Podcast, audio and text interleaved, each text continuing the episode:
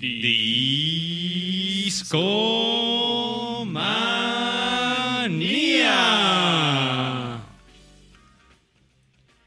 Muy buenas noches, discomaníacos. Sean bienvenidos a una emisión más de Discomanía. Como cada jueves nos juntamos para cotorrear de algo increíble que se llama música. Y no podría hacer esto solo. Afortunadamente me acompaña el buen señor Raspro juntito. ¿Ya te puedo decir señor? Ya, ya, ya soy señor. El señor Raspro juntito, ¿cómo estás, viejo? ¿Qué onda, chavos? Muy bien. Feliz de estar de vuelta después de dos semanas de, de, de alejarme de los micrófonos. Discomanía, lamentablemente la chamba y la vida adulta te, te obligan a, a hacer otras cosas, ¿no? Que, que realmente no, no son como tu super pasión, pero... Pero estar aquí es algo muy bonito, es algo que siempre disfruto y qué bueno que puedo regresar a, a contarles sobre música. A estar con ustedes como cada jueves, discomaníacos. Rash, bienvenido como siempre a este show. Pero Rash, cuéntanos quién nos acompaña también esta noche, por favor. Fíjate que, que tengo dos personas aquí a la derecha, pero bueno, creo que creo que yo no soy la persona indicada para presentar a la persona exactamente a mi derecha. Así que voy a presentar a Aure Carevajal. Aure, ¿cómo estás? ¿Cómo estás, amigo Rash? ¿Cómo están, amigos escuchas? Encantado de estar con ustedes en este jueves musical. Ya saben que es jueves de discomanía. La gente se prepara para discomanía, aparta su noche para escuchar a los buenos amigos que estamos aquí acompañándolos como cada jueves. Y encantado de estar con ustedes esta noche. Tenemos un gran tema. Ahorita ya entraremos en, en esos asuntos, pero mientras eso sucede, nos acompaña un buen amigo, un gran amigo, que Babis no me dejará mentir, cuando nos perdimos en tierras nórdicas, nos salvó del apuro. Nos sacó del apuro y fue un buen guía en esas tierras nórdicas. Discomanía bajo cero, lo recuerdo como si fuera ayer. Sí, hacía mucho frío. conocimos a Trolls, conocimos a Ava, conocimos a. ¿Quién más? Eh, mucho metal, mucho metal. Mucho metal. ¿Quién es? ¿Quién es esta gran persona que nos invita? Amigos, Rodo está de regreso. ¿Cómo estás, amigo? Bienvenido, Rodo. Un placer, un honor estar aquí de regreso, de visita, aquí en el foro de Discomanía. Es, es en verdad eh, delicioso estar aquí en esta mesa.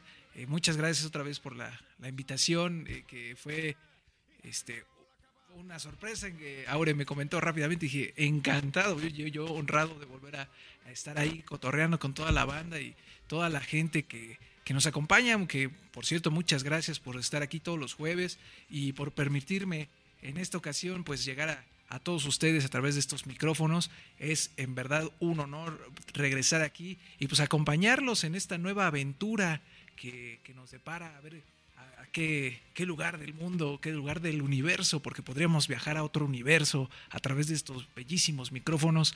Eh, eh, a, a qué, qué lugar iremos? Que Eh, casi no fallan, Rodo, ¿eh? Sí, a veces, a veces, a veces hay ahí. Fíjate que está haciendo de... Es que hay que contarles, hay que contarles. El buen Babis se metió en problemas. Bueno, no sabemos si se metió en problemas o la libró, porque mm, la vez pasada, eh, quienes nos pudieron acompañar recordarán que me quedé solo en la cabina. El buen Rash estaba ahí lidiando con la chamba. Richard regresó a su estatus de loop infinito. Y Babis, Babis me dijo, oye Aure, no voy a poder estar en Discomanía. Yo dije, chin, ya se acabó, ya se fue Discomanía, ya. Sí, gracias por participar, amigos. Bueno, bye. Pero no, me dijo, no, es que tengo que ir a una misión en un.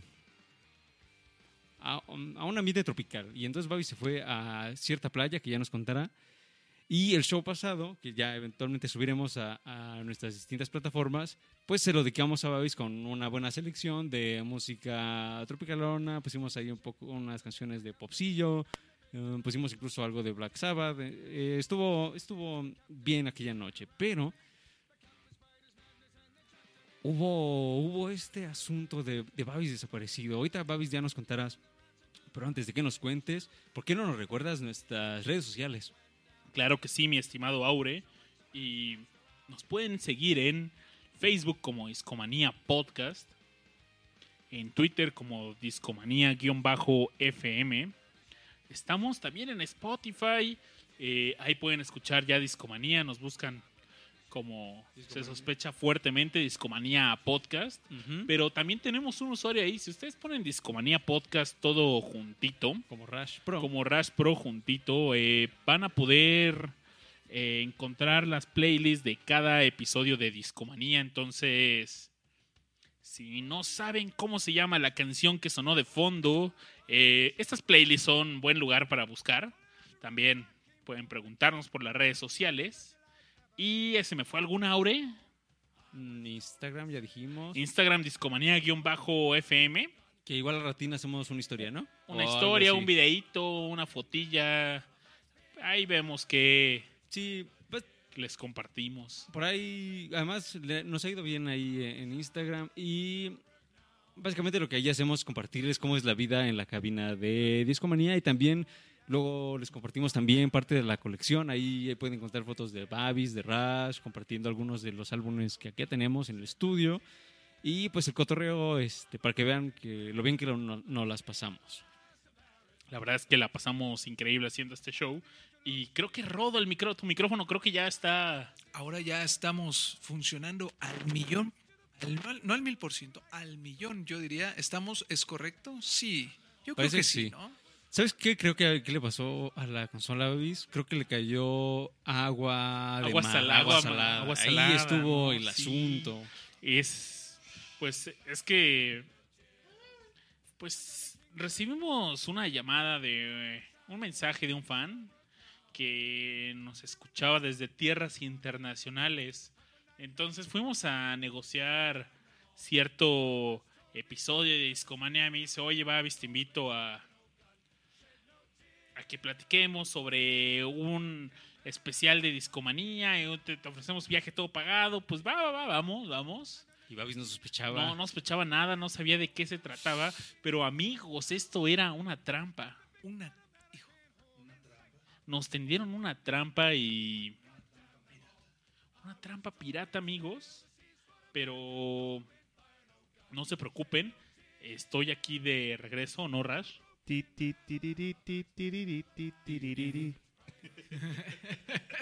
La verdad es que se trataba de un pirata. Uno. Un pirata Con con, todo y pache en el ojo.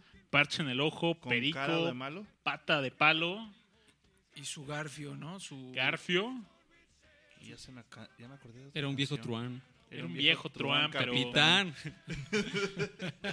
qué maloso, qué maloso. Igual al rato ponemos esa canción. Está Deberíamos, deberíamos, amigos. Pero Babis, recordarás que, o sea, que, que te amenazaron, ibas a morir.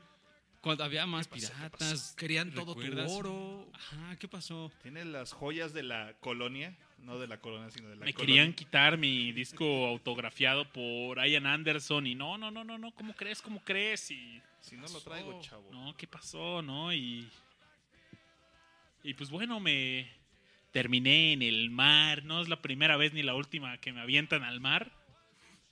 Pero Sí, con- nos consta. ya en alguna historia de juventud a- o- a- otro marinero travieso me aventó al mar por traer una playera que decía I Love DF en Baja California. Entonces, ese tip les doy. No, amigos, conocimos a este pirata y nos compartió un poco de la cultura pirata después de amenazarnos e intentar robarnos, pero pues miren, le cayó un poco de agua salada a la consola de discomanía, pero no se preocupen, a pesar de eso podemos estar al aire de nuevo. Aure, Babis. ayúdame a recordar este evento tan trágico. Con el poder de la imaginación, amigos, tienen sus ojos. Cierren sus ojos discomaníacos. Piensen en algo muy, muy chiquito. Y recordemos.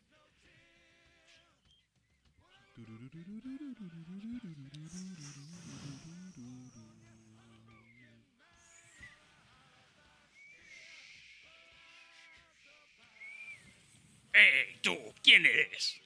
¿Qué onda, piratón? Oye, bonito parche, viejo. ¿Qué te traes? No, ¿Qué haces aquí? Oye, pues estoy buscando a, al pirata Barba Verde. No lo conozco. Aquí es el bote del pirata barba blanca. Ah, no, no, no. Oye, pues es que, mira, ve, chécate, me mandaron este mensaje aquí por Twitter y pues me invitaron a, me invitó a su bote, ¿eh? Oye, pues, pero pues no, estos están bien feos estos botes, ¿no? Es lo que hay. ¿Pero qué? ¿Qué vas a hacer con nosotros? ¿Vas a ayudar con las velas? ¿Vas a limpiar? ¿Vas a cocinar? ¿Qué vas a hacer? no, yo hago podcast. ¿Has escuchado Discomanía? No, ¿qué es eso? Discomanía es un podcast, hablamos de música y... Oye, pues seguro te, te va a gustar, ¿eh? Oye, ¿qué, qué música escuchas tú? Ah, ah, tenemos una gran memoria. Recordamos muchas canciones. ¿Y tú? A ver, a ver, a ver. No, pues a mí me gusta Neil Young, ¿eh? Está... ¿Ya lo escuchaste, Neil Young? Oiga, capitán, no tenemos ni velas. Ve la situación en la que estamos, muchacho. Y me hablas de Neil Young. No, pues de seguro, oye, pues Neil Young también le da esas ondas marítimas, tiene sus, sus yates, sus botes, eh. seguro lo conoces, un canadiense hippie, loco, buena onda. eh. Va, Es chido. Hippies, hippies.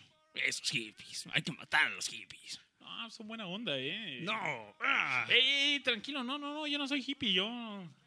muchachos, contra él. No, ¡Amárrenlo, amárrenlo! Es un marinero de agua dulce. Sí, sí, me gusta los dulces. Te voy a dar una oportunidad. Te voy a dar una oportunidad. Si no, te tiraremos a los tiburones. Va, va, va, pues no, pues, no, sí, este ve. Esto es lo que ¿Qué, qué tienes tengo que hacer? ¿Qué tengo que hacer? No, ya, ya, ya, ay, muere, muere, muere. Oye, pues tranquilo. Tienes que recomendarnos una gran canción que podamos cantar en nuestro bote. Y si no es lo suficientemente buena, Y lo Te irás al mar. suficientemente fuerte porque la- el motor nos ayuda a escuchar poco. Pues. ¿Cómo se llamó usted? Eh, Era el Capitán Barba Blanca, ¿verdad? sí. Pues bueno, yo venía a platicar con el Capitán Barba Verde, pero. Le puedo sugerir una canción de el buen Robert Allen Zimmerman. ¿Lo conoce? Mm, tal vez. Acaba de ganar ahí pues, un premio Nobel, igual. Lo recuerda al buen Bob Dylan y tiene una canción que se llama The Times Are Changing, pero hay una versión pirata que seguramente le va a gustar, capitán. Ah, sí. Y si no, pues... Pues qué. ¡Que camine por la plancha! Buena idea, buena idea. Bueno, Ah, pues- muchacho, ponnos tu canción y veremos ay, pues, qué sucede. Invítame un roncito, ¿no? Ahí saca... Primero la canción y luego el ron. Oh, qué pesado, ¿eh? Qué mal anfitrión eres. Va, va. Vamos a escuchar esta rola, mi capi. Oiga, eh, tiene cambio de para en su rocola, pues no no, has- no, no da cambio. Tienes eh, rublos. No, pues a ver, tú préstame, echa- échame esa, ¿no? Pues, ahí está, creo que sí funciona su rocola, mi capi, y vamos a escuchar esta rola. Volvemos.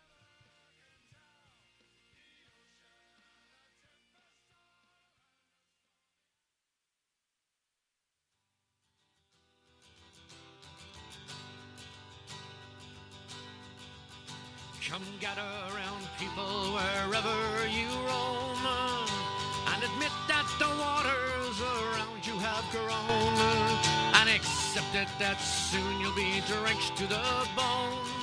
If your time to you is worth saving, so you better start swimming or you'll sink like a stone.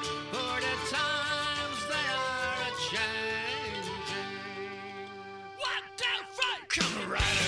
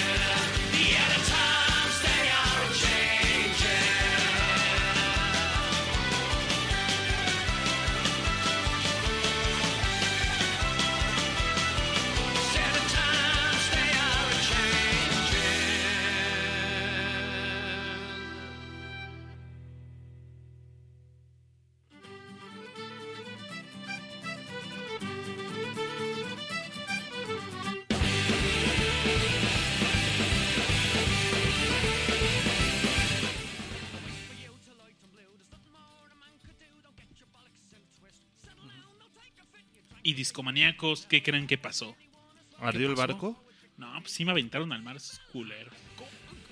Sí. ¿Qué? ¿No, no les gustó la canción? No, no A les mí me gustó. gustó. Está- ¿No les estaba gustó? buena, Buena estaba, ¿no? sí. Estaba buena. Oye, pero qué clase de pirata ese tal, el pirata Barba, Barba Blanca, Blanca. era un este Un gañán, un gañán. un gañán, definitivamente. Sí. no fuera el de One Piece, porque ese güey era legendario. Ese era Esa- legendario. y tenía ahí un como un cuchillote, ¿no? ¿Cómo se llama este este como una lanza, una cosita Sí, ahí, ya, cre- ¿no? Creo que en inglés es Halberd.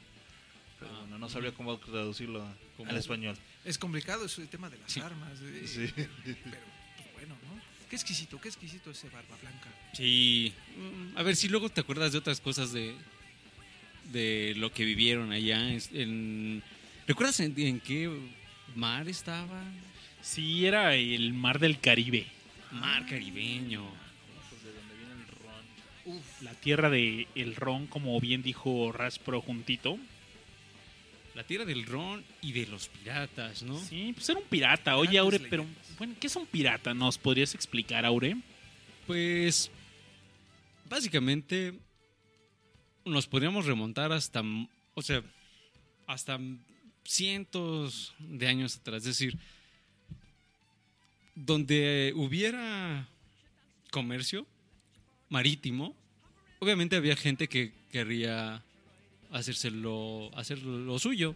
Y como había ladrones en, no sé, en, en la tierra, o no sé si lo pusiéramos en otro escenario, eh, los, no sé, forajidos ahí en, contra los vaqueros.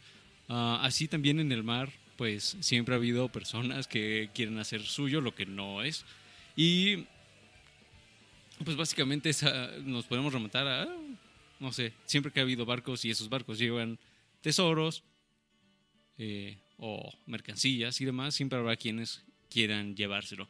Por lo general, la imagen que nosotros tenemos de, de los piratas tiene eh, como el contexto de siglos XVII y XVIII, es decir, mm, como de 1600, 700, de 1600 a 1600. 1000. La piratería 700. formalmente empezó con ese nombre en 1700. Ajá, que le empezaron a poner los historiadores que decían así como, ah, allá en el Caribe, así están sucediendo eso. Pero además, eh, cuando eh, hay algo que se conoce como la edad dorada de la, de la piratería, que es lo que también... Una nos- década. Ajá, bueno, un poco más de una década. Eh, lo que también nosotros asociamos quizás con películas como Piratas del Caribe. Es como, si están situadas como en ese periodo histórico.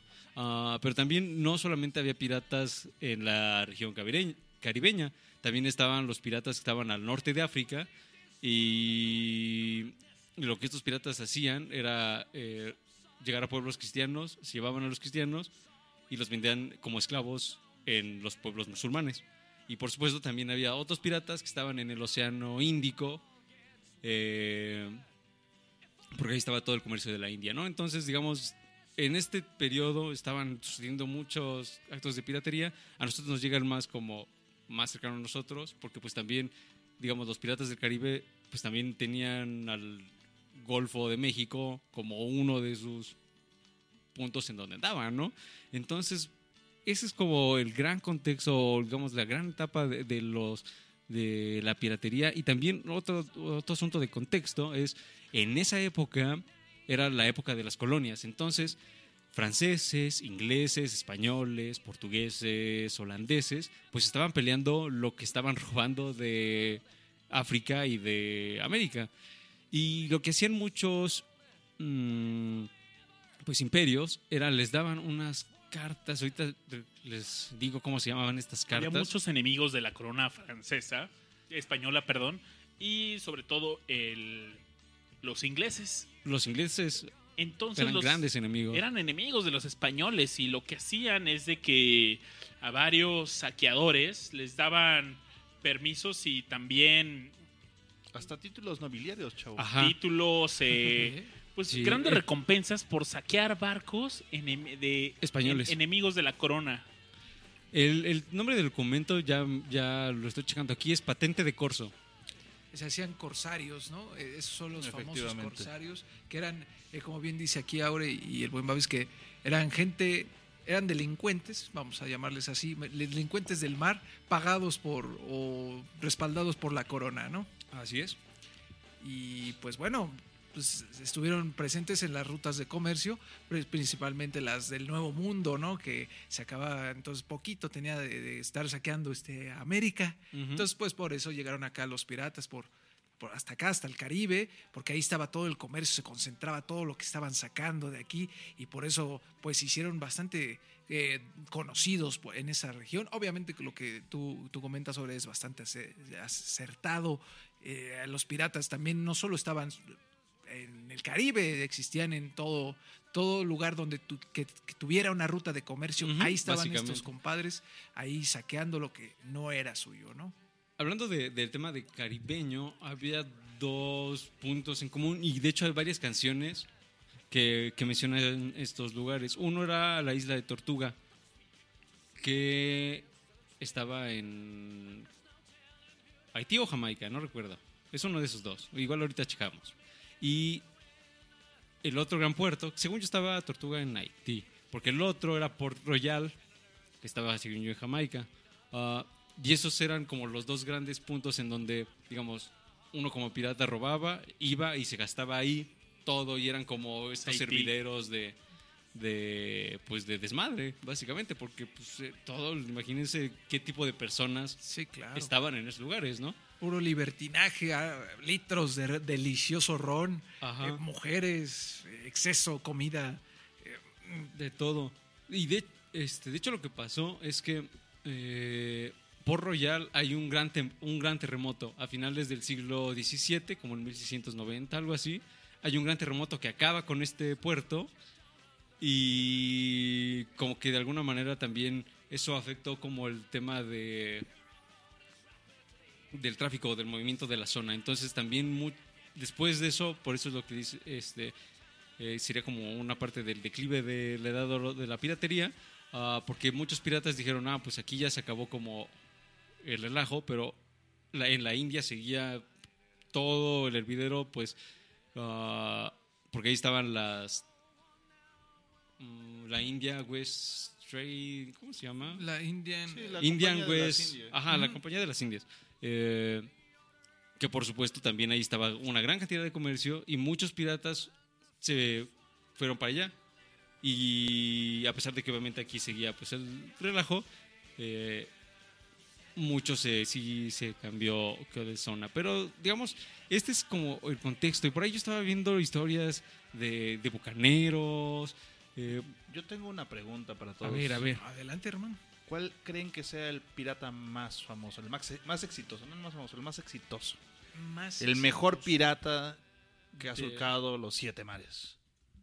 Ay, Ay, va. Yo podría re- recordar uno que se hizo también muy famoso. eh, además de, por supuesto, los clásicos como Barba Negra y demás, y, y los otras barbas. Ah, que es Sir, Sir Francis Drake. Sir Francis Drake ah, también era apodado como el dragón, porque también era un, un personaje temido. Porque hay que también mencionar que muchos de esos piratas, y- o sea, no necesariamente venían como de un extracto social bajo. Algunos de ellos trabajaban como para sus imperios, para las, este, pues, los, eh, Por las que lo de embarcaciones los y títulos demás. nobiliarios, o sea, sí es Exactamente. Cires porque le... Pero bueno, no, ese cuate la verdad es que palidece, palidece en comparación del número uno. O Del debería número decir uno. la número uno. La número uno. La número Cuéntanos, Rash. uno. Está Cheng Yi Zhao. Ah, es- China. Ajá, es una pirata china que, bueno, si juntamos como el top 10 de los piratas así famosones, o sea, del, del 10 al 9, digo, del 10 al 2, pues no, ni siquiera le llegan a la cantidad de flotilla que pudo tener el número 1. O sea, chinos. Es que rec- recordemos, Haciendo sus cosas, ¿no? Chinos, Sí. chinos haciendo cosas de chinos, pero... si sí, tuviéramos que ponerlos en una región, pues justamente ellos estaban dominando como toda esta zona en donde pues está Japón, Corea y demás. La parte asiática. Todo, Toda ajá, la parte todo dominan- dominaban ellos y pues justamente, como bien dicen ustedes, este regiones como Filipinas, eh, toda esta zona del Pacífico, Taiwán. ahí exactamente, eso era dominado por los piratas chinos. El sureste de Asia sigue sufriendo ataques de Piratas. piratas, por más ridículo que suene. Es un punto caliente en la piratería donde atacan barcos turísticos, atacan barcos que transportan eh, cosas que se importan, dockers así de Sí, que ya son este embarcaciones gigantes que transportan toneladas de mercancía y como bien dice Babis, es hasta ridículo pensar que haya piratas al día de hoy, pero así lo es, así lo es y hasta son este brutales, secuestran grupos de niñas, eh, cosas Sí. eh, bastante horrendas, la verdad, ¿no? Pero siguen existiendo. Fíjate que vol- volviendo un poquito a esta idea de, los piratas en la edad antigua. O sea, imagínate como cuánto crees que sería como el tamaño de una flota este, imperial.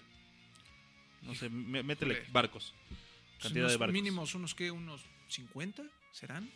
Imperial unos 100 tal vez. Yo, yo, yo le tiro más. Pon tú que, que en su en su apogeo, cuando estaba todo esto, que las rutas comerciales y todo eso, pues pon tú que una, 400. Sí, pon tú que unos 400, 500 por flotilla. Entonces, pues hablando de todo, por ejemplo, el Imperio Español, pues podrías decir que tendrían como unos 5.000 barcos, 6.000 barcos, más o menos. Ok, ok. Ok, bueno. Esta mujer es tan grande que Chen Yizhao, que tuvo hasta 10.000 barcos a su comando. ¿Qué? Eso es. 10.000 barcos. Imagínate. De distintos tamaños, obviamente, ¿no? Pero 10.000 barcos. Pero con, e- con eso podías conquistar pues, una isla en el Caribe sin problemas. De hecho, fue tan exitosa que fue la única pirata, bueno, pirata en general, así famosón, que no murió, pues... En la pelea, en la, en la guerra. pelea, ¿no? una- Ella le ofrecieron amnistía después de un rato y se puso una- un casino en un puerto y, y murió feliz y contenta a Mira. los 84 años. Y, eso, es- eso es bien interesante el dato que nos estás dando, porque yo creo que, bueno, yo y tal vez varios de los que nos escuchan teníamos la idea de que solo había piratas eh, con barbas. Ahora sí que barbas. los barbas, ¿no? Y mira, eso es un muy buen dato, que, que el pirata, el, el mejor, el, El el- más exitoso fue una mujer. fue una mujer. Y además fue una mujer de China, ¿no? Sí, Oye, qué increíbles esos datos que eh, la piratería tiene un- una mitología incluso bastante extensa que eh, es difícil conocerla por completo, ¿no? Definitivamente. Por ejemplo, también ahorita que, me, que mencionas a los piratas chinos, pues también estaban los piratas turcos, Ah, también. los Mira. otomanos, que ellos atacaban, por ejemplo, a, no sé, regiones como de Italia y demás, ¿no? Y entonces hubo un momento en donde los europeos dicen, pues tenemos que hacer algo con estos sujetos que ya nos tienen, este, pues desolados, porque lle- llegaban y se llevaban así a pueblos enteros, órale, y a venderlos, ¿no? Ah, y se hace como esta, una gran alianza y ya como que los controla, ¿no? Pero esto estaba sucediendo también por el tema, por lo mismo que ya le estaba mencionando, ¿no? Del tema de- del colonialismo, pues todo el mundo quería sacarse la mayor parte del pastel. Y como también, tam- veníamos mencionando, pues era, eh, si está el otro imperio, pues hay que joderlo de alguna manera. Y era así como, ah, por ahí yo- a mí me tocó leer hace, hace rato que había, eh, no sé, tomas de barcos que eran así como verdaderamente ridículas, porque sobre todo en la, la Armada Invencible, que es la gran armada española, eh, imagínense que eran galeras eno- enormes, enormes. Ah, y luego les pasaba que estos barcotes, un barquito chiquitín que apenas lo notaban, o más bien no lo notaban, que con que 20 personas llegaba, se subían así y capturaban a todo el barco y se lo llevaban, ¿no? Y todo- todos los piratas pues los capturaban y demás, ¿no? Y así hay, hay miles de historias. Y de hecho cuando uno se pone a buscar así como las historias de los piratas, a diferencia por ejemplo de, de esta pirata china que, que mencionó el buen Rash, eh, hay otros que su vida es nebulosa, entonces dicen, ah, pues después capturó tal barco y ya no se sabe más de él. Y así hay muchos, ¿no? Que también no se sabe ni de dónde nacieron, o sea que de pronto apareció un pirata, mató a tantos y desapareció también, así como quién sabe, ¿no? O sea, su feed fue tres he- heists, heists acá bien Ajá, y se barcotes y, acabó, desapareció, ¿no? ¿no? Algunos, incluso como también mencionaba Rash, ob- obtenían esta como amnistía y les decían, Sobre ah, todo pues... los ingleses. Eran los que tenían más celos de los españoles. Entonces. Ajá, entonces les decían, ah, pues les- Una cocha, una cocha. una cosa muy británica, ¿no? te, ya hiciste un buen de maldades, pues quédate con esto, ¿no? Y les daban un terreno, no sé, en Canadá, por ejemplo, ¿no? Que pues también era, pues, de, de los británicos, ¿no? Entonces imagínense Sigue siendo. ese contexto. Bueno. Ah, Estuve viendo hace poco un documental donde explicaban cómo eran estos abordajes. eh, ponían a los primeros piratas que eran trabajadores de, de los campos de caña en el Caribe. La mayoría de ellos no por voluntad propia, sino habían sido condenados pues a, tra- a trabajo forzoso ahí, era la pena civil y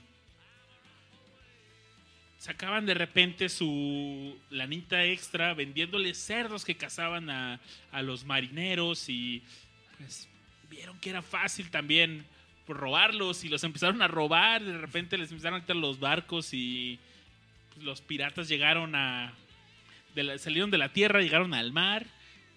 También, como decía Aure, ¿no? Eh, llegaban en pequeñas embarcaciones. No sé, vemos películas donde están en botes enormes, barcos enormes. No, pues preferían pequeños barcos silenciosos, rápidos y normalmente menos preparados que la tripulación a bordo, pero esa energía, esa emoción de sí, pues eran en, en menos de tres minutos podían tomar el control de una embarcación.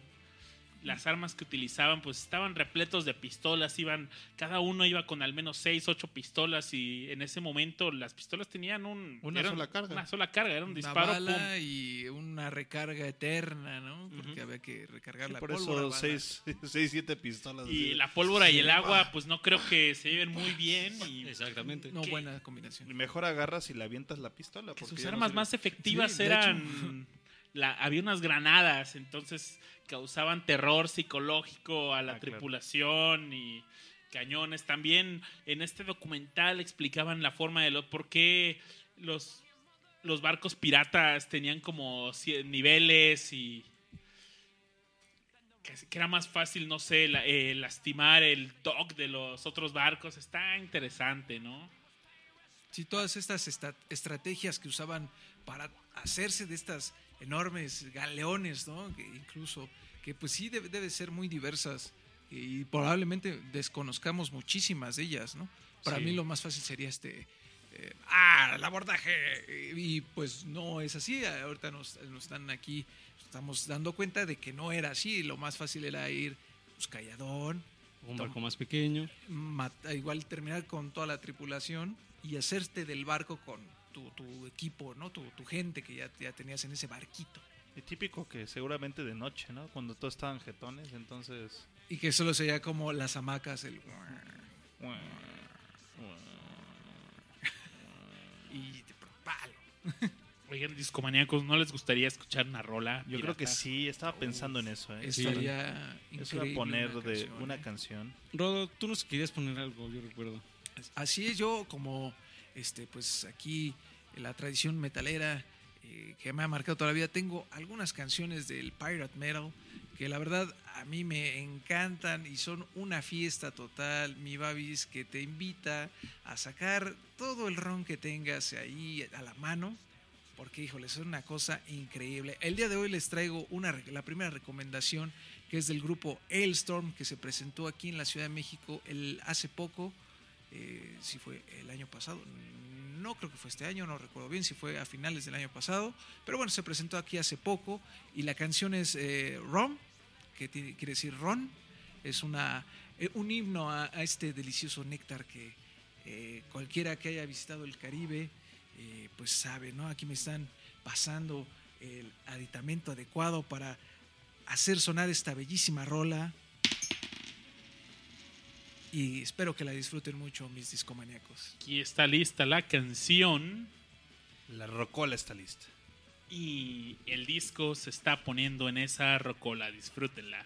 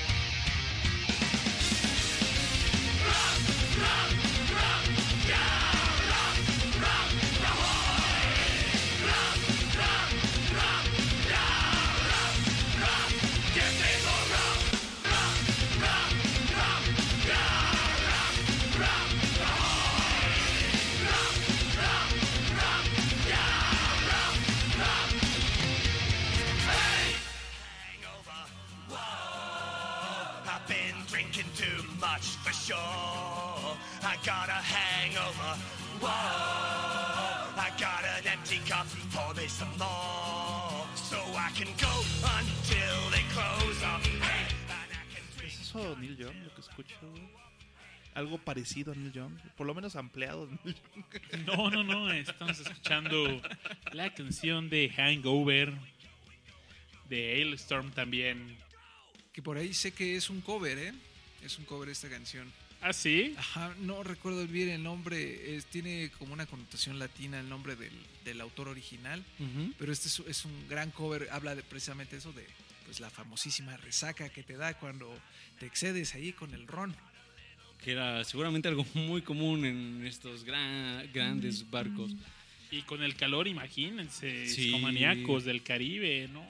No, De- terrible, terrible. Tendremos discomaníacos en el Caribe, repórtense. re- eh, quizás Richard sea el único, no sabemos. Quién sabe. Pero si tienen casa en la playa, invítenos. Invítenos. Por supuesto que y llevamos el ron y, Nosotros llevamos el ron y las risas. y la música. Y la música, por supuesto. Oye, Rodo, entonces, ¿cómo está eso del pirate metal? Mira, eh, como platicábamos la vez pasada, el metal tiene mu- muchas vertientes, es Sí, muy sí, sí. amplio, Es, es muy, es un género muy rico. Y en este caso, cuando eh, nos propusimos hacer este episodio de piratas, pues me acordé muchísimo de, es- de estos grupos de pirate metal que, que básicamente tienen, fusionan los cánticos, algunos, no todos los, los- los grupos de pirate metal tienen esta, esta cualidad que fusionan los, los alomas, los, este, Shanties, los ¿no? shanties, que eran las canciones que los piratas o cantaban, O los marineros. en Ajá. general, cantaban en, en- en la mar para agilizar las tareas del barco. Sí. Eso está bien curioso. Eran canciones para trapear, literal, ¿no? Para trapear más rápido el barco. o izar las velas, O izar o- las velas, o echar el ancla, etcétera, etcétera. Entonces hay, hay ciertos este, pues, metaleros, ciertos músicos que re- retoman estas, estos cánticos y los mezclan con los riffs de metal y, y- y sale una cosa bi- bien padre como la que acabamos de escuchar de Hailstorm. Pero no todos son así. Hay otros grupos que se hacen pirate metal porque su temática es pirata, hablan, hablan de piratas. De hecho, este, cuando estábamos buscando ahí las rolas que les vamos a recomendar esta noche, encontramos que eh, eh, grupos como System of a Down eh, tienen ahí canciones que hablan precisamente como de esta, de este todo este lore pirata, de esta tradición pirata, Sí. que- y que no son precisamente, pues, System of a Down está muy lejos de ser como pirate metal. Ujú. Y, y, pues así no, y fuimos des- rede- redescubriendo grupos y, y, pues esa, esa es la cualidad, ¿no? Que hablan de este, de este eh, no sé si decir cultura pirata, porque pues podría ser una, la cultura pirata. Bueno, que- pues, que- que hablemos realmente dicho. de este punto. Hoy en día, ¿qué considerarías la exacto. cultura pirata, no? A, a ti hoy en día te dicen pirata y pues ¿qué, ¿Qué es piensas? la piratería? Exacto. Hoy en día, ¿qué piensas? ¿Cómo llegamos de la piratería de, De ¡Arr! de Ark, de Enterrar los tesoros. corsarios, los tesoros, a... A mí cuando me dicen piratería, pienso en... tu papá es pirata. Pienso en un 10 pirata, pienso en... el del papá pirata, eh, en este to- todos estos comerciales de que iban en contra de la piratería que la, actual, ¿no? La que a lo mejor nos tocó a nosotros probablemente. sigue Básicamente tocando, ¿no? empezó esta idea de la piratería en los noventas con el clonado de los CDs. Yo creo que fue el epítome, ¿no? O sea, digo, hubo desde mucho tiempo cassettes. antes, ¿no? O sea, desde los LPs. Por Alguna vez platicamos que en Rusia este, duplicaban vinilos, ¿no? Sobre como Ajá. radiografías, creo que era. Este, bueno, la, la piratería de ese estilo, pues, con, se, se entiende desde esa época, pero bueno, ya un fin comercial, por decirlo así, en el que la gente tenía profit por vender copias piratas de música, pues yo creo que el apogeo lo tuvo en la época de los CDs, ¿no? Completamente de acuerdo. eh, ahí eh, la verdad es que pues lleva años eh, la piratería y sobre todo la que actualmente conocemos, que es este, por robar obras, eh, productos de alguien más, que son obras de alguien más, robarlos, copiarlos y volverlos a vender, este, eh, que básicamente eso es la piratería, ¿no? Digo, aquí en México yo creo que lo más común es el típico cuatín que tiene sus bocinas en la espalda, escucha, así con, con músico, sí, sí, con la música así a todo volumen. Que- Y vendiéndote el disco a 10 varos, ¿no? Con 50 mil canciones de tu género no favorito. Exactamente, de eh, música para la fiesta. Para la fiesta, Eh, para la banda. Oye, pero evolucionó la piratería, ¿no? Antes te vendían el disco pirata, eh, después te vendían el MP3 con toda la discografía. Sí. Ah, claro. Ahora ya son mixes. Ya te venden hasta USBs con música. Sí, sí. Y te traen así mil, ocho mil rolas, ¿no? Entonces, ¿De qué? ¿Quién sabe, no? Pero O sea, si, está, si está bien atascada de virus esa cosa, también no sabes. me, me Sí. sorprendió mucho. Íbamos rumbo a tu boda y hacia Cuernavaca Órale. Y pues nos bajamos a la típica quesadilla en Tres Marías. Deliciosas quesadillas. Buenas quesadillas, buena sopa de hongos, recomendación de discomanía. La de médula, chavo. Y pues nos, vendi- nos vendían, no, pues USBs con música, ¿no? ¿Y qué trae? Pues quién sabe, ¿no? Random así, y, o sea, eh, ya llegamos a ese punto de, pues, ¿qué trae? Pues yo no sé, agarré ocho carpetas, trae cinco gigas de música y pues ahí está, ¿no? A ver si, si te cae algo bueno, pues qué, qué chido, y si no, pues, pues ni modo. Oigan, pero como, la, como estos barcos piratas tenían una bandera, la famosa Jolly Roger, que es una... Calavera. Hay varias versiones de la, Sí. de la bandera, pero la más conocida es una calavera con uno, unas espadas entrecruzadas abajo de la calavera, bandera, calavera blanca, fondo negro. Fondo negro, que también se le conoce como Skull and Bones. No, no, no. No, es- Esa es otra. ¿Es Es- otra? Yo, creo que esa es la más famosa. La que él dice con los cotlas es Ah, como la segunda. La, la más famosa es con las dos tibias. Exactamente, Exactamente, haciendo es una cruz del- cráneo, ¿no? Ajá. Tal vez, tal vez sean las dos más, más conocidas, las que más reconocemos Sí. a, a simple vista. Ah, eso es una bandera pirata, ¿no? Y por ahí ahorita que, que mencionamos como los, origi- los orígenes de, de- O sea, cuando estos dos términos se empezaron a mezclar, la, primera vez que se usa el término fue en 1710. O sea, de algún modo sí está en este mismo contexto en que los piratas, o sea, los actuales piratas, los piratas estaban haciendo sus mañas en el mar. Es decir, en esta tradición del siglo XVII al siglo XVIII. Por ahí es cuando aparece por primera vez ese término de, de, de piracy, porque había una serie de publicaciones y entonces alguien, eh, pu- publicación, recuerden que en esa época pues estaba la imprenta, y entonces de algún, eh, de algún modo alguien logró hacer que estas publicaciones, o sea, como hacer sus propias versiones, ¿no? Que eran no las oficiales. Y entonces ahí alguien dijo así como, ay, ahí ya hay un copyright, este... Infringement. Infringement, exacto. alguien se está haciendo una versión no oficial. Se está volando. Le dieron De- un strike, ¿no? Le pusieron ahí un strike. Ándale. Ah, y ahí es como cuando empie- empieza a acuñarse este término, digamos como uno de sus orígenes, que es hacer una versión apócrifa de, en este caso, pues documentos impresos, ¿no? Y esto se puede llevar a cualquier lado, o sea, por eso hay pinturas pirata, por eso hay música pirata, por eso, Por eso hay papás pirata. hay todo pirata. Alcohol pirata. Hay alcohol pirata. No, no, nunca tomen alcohol pirata, chavos. Abusados ahí, hagan sus pruebas Aguas, bien, ¿eh? Aguas. anticongelante, ¿no? No, bueno, esa cosa es éter, carnal. No, no, no, no, qué horrible. Si alguna vez han consumido eso por eh, accidente o maña de alguien, qué mala experiencia, amigos. Qué mala experiencia. Y así fue como, como fue surgiendo el término. eh, Ahora y, Ujú. y se trae a esta época, a nuestra época actual, a nuestra contemporánea. Y pues bueno, creo que hay, hay una, un, un rubro que a lo mejor, no sé si coincidan conmigo, que es importante que fue... a- gra- es que no quiero decir gracias a la piratería porque se oye como muy feo, pero muchos de nosotros apertura, abrimos, porque aperturamos está mal, abrimos nuestra mente a muchis- muchísima música, porque ¿sabes qué? Tengo este cassette de 10 pesos, y todavía me tocó. Ahí te va el cassette de 10 pesos, te lo prestan con el soundtrack, con la música de, no sé, por ejemplo, en mi caso fue el soundtrack de Spawn, la película Spawn. Justo quería hacerles una pregun- esa pregunta. ¿Cuál fue su primer disco cassette pirata? El mío fue el de Spawn, que lo compré, déjame te digo, Babis, en un mercado, en un tianguis, y yo acabo de ver la película, estoy hablando de los noventas, y me quedé maravillado.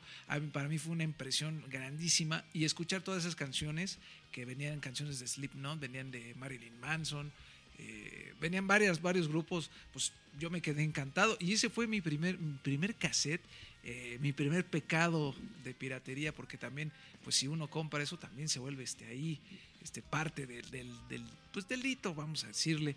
Y- pero fue la única forma de que yo pude Conocer, Conocer. o llegar a eso. eh, eh, vari- much- muchísima música, ¿no? Yo- Ese yo- fue mi primer. Yo te puedo decir que mi primer acercamiento a la música pirata fue un mixtape.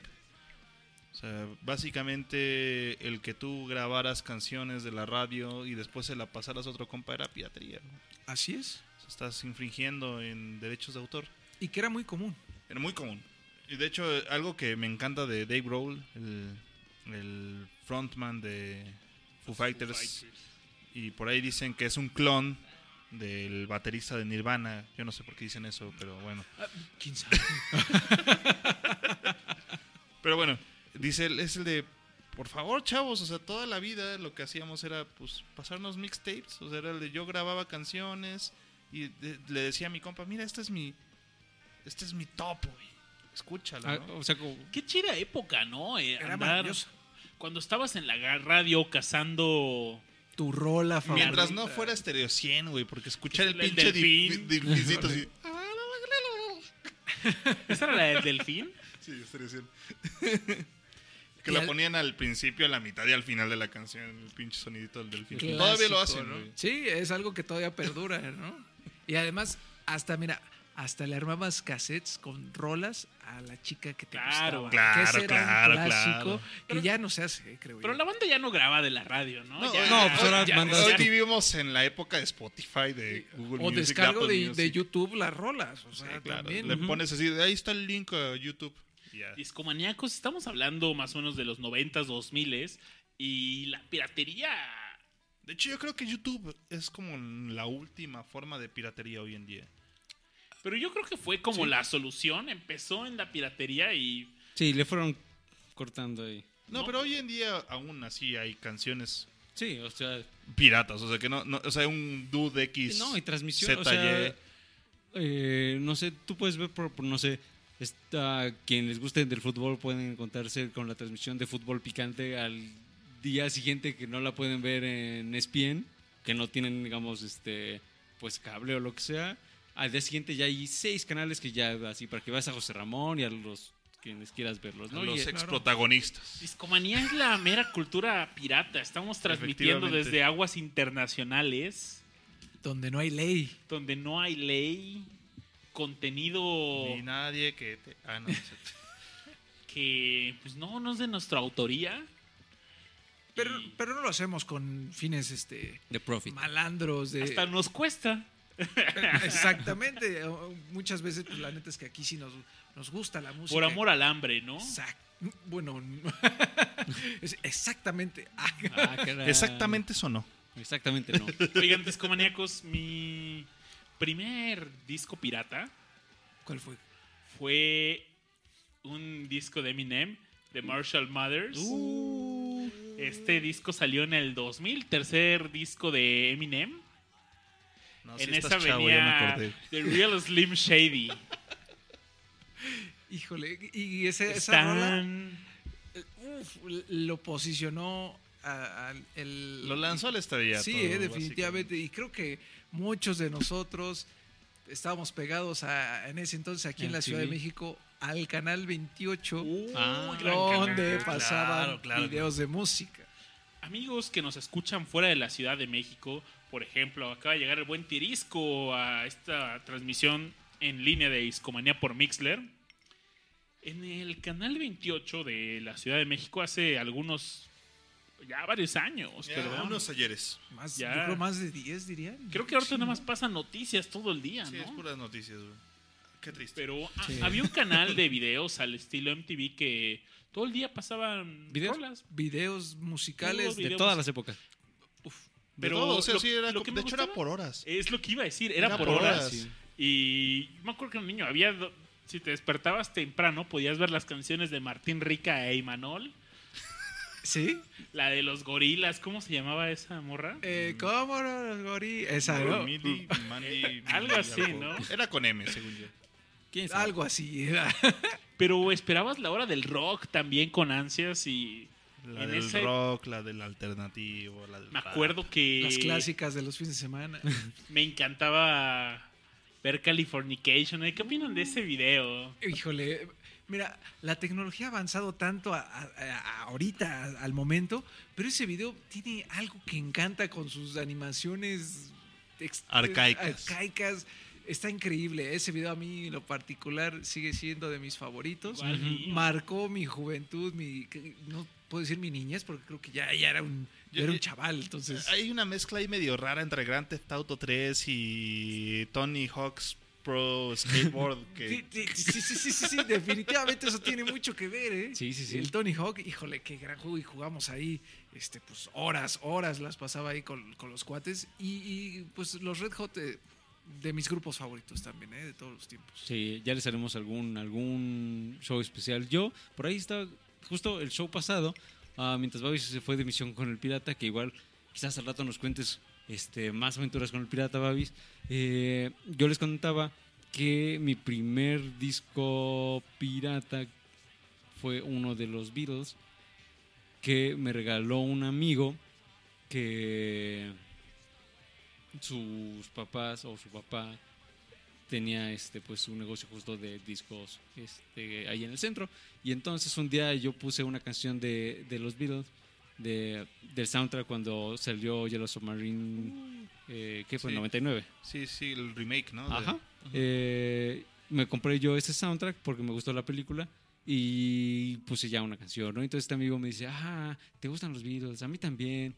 Te voy a regalar un disco. Y me regaló un disco que tenía toda la discografía en un software este, ahí piratón que tú ponías tu disco y te salía una- un cuadrín Ah, yo también tuve yo ese. también lo tuve, ¿eh? con los discos alineaditos, ¿no? Era el de fondo que tenía como un fondito rojo, ¿no? No, era un fondo gris. Era un fondo gris, Que pero era sí tenía todas las portadas Ajá. de los discos, incluyendo los Past Masters, chavo. Sí. Sí, era así como, oh, wow. Wow. Ay, que yo- a mí no me tocó eso.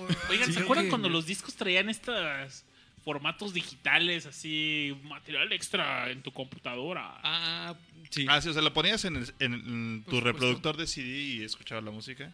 Pero, si lo metías en la compu, tenía un track extra, chavo. Y ahí tenía O- información. O, por ejemplo, el disco de Gorilas, Ah, ese yo mencionar. buenísimo. lo ponías y ahí tenía como un... Como goodies. Exactamente. Oigan, qué increíble. chidos eran los 90s y los 2000s, ¿no? E- e- Oye. estas cosas tan simples eran... Fíjate que Gorilas, de hecho, es uno de los que más explotó esto. Y hay muchas cosas Sí. que hasta que yo me puse a investigar, me di cuenta que me perdí. De hecho, Cabrón, o sea, los cabrones así explotaron el medio digital tan cañón que hay muchas cosas que, a menos de que activamente estuvieras buscando su sobre, música. sobre gorilas, te lo perdiste. Y, y la neta, qué mal, porque pues la tecnología llegó, este, yo creo, un poco lenta a algunos de Ajá. nosotros, y pues nos perdimos esa gran parte de, de la música, que híjole, qué delicia escuchar gorilas al momento todavía, ¿eh? Sí. Entonces, a ver, amigos, recapitulando, vamos a poner nuestras primeras adquisiciones piratas. Por un lado, el buen Rodo tenía su cassette Spawn.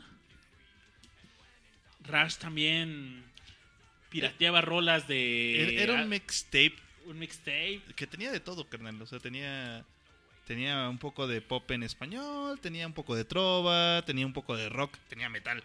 Entonces, Era un este, campechano. Me acuerdo estaba también de mi- campechanísimo. La primera rola que grabé del radio fue de Alpha Lemon Tree. Pa- Hijo, parararara, pirapa. Ay, qué delicia. Por otro lado, Aure Conociendo los Beatles. conocí a los Beatles gracias a la Pirateca Nacional. Y su amigo y servidor rapeaba con Eminem. Escuchando Stan, The Real Slim Shady, que qué gran video era. Híjole, me encantaba, y sobre todo cuando salía el de Limp Bizkit ahí. Sí. Fred Durst. Te volaba la mente ahí así, y que se peleaban por Britney. Ay, sí, se llevan bien. Salía Moby en ese, ¿no? También. No, no, no, no salía. Bueno, no era Moby, pero era o sea, lo estaban Había una referencia. una parodia de Moby. Ajá. Siempre, Siempre siempre se burlaba de Moby. Que sí, no sé por qué le, siempre le tira carrilla a Moby. Ajá. Me acuerdo que el siguiente Por disco. Porcelain. El de- de Eminem Show, ¿no? Ajá, también le- te vuelve a tirar a Moby. Por Entonces ya- Porcelain, Le da, un, básicamente. le da un zape, me acuerdo del video. Ajá. Amigos, ¿qué les parece si vamos con canción? Vámonos con Canción, canción. canción, llegó el momento de la canción. Llegó el momento de y la canción y yo les quiero recomendar. Ah, voy a ser el último. Sí, sí, sí. Ok. Los últimos eran los primeros. Los últimos. Está bien. Piensen en eso, Me piensen late. La canción que yo les quiero recomendar es alemana. Ya está en la en Du- la du rock hast- du con- hast nicht? du hast- du hast nicht. Originalmente tengo tenía otras otras que quería poner, igual nos da tiempo porque empezamos un poco tarde. Eh, la canción que les voy a poner ahorita se llama Planquetango. Plank de, de, de la plancha donde tiraron a Babis. Eh, perdón por recordártelo, amigo. Oh, y tango, pues por tango. ¿no? Entonces, la banda que la toca se llama Braudenspiel, son alemanes. Y esperamos que les guste. También es onda piratesca. Y a ver qué les parece. Regresamos, seguimos platicando de piratería, de piratas. Oye, oye, pero te está faltando algo Una importante. moneda. Sí, no sé, págale a la rocola este. Recuerda que la rocola pide sangre. O una moneda. Una moneda. O una moneda manchada de sangre. Arr. No, no, No, cayó bien. no, Creo que, no, creo no, que yo te la regresó, ¿eh? Te la Sí, regresó. Es moneda pirata. Es, pirata. es que tu no, es que moneda me dieron una pirata. corcholata, muchachos. Así no se puede. la A ver, le voy a poner una de verdad. El aluminio pesa más. Hay una. Esa es la buena. Y ahí va esta canción. Vámonos.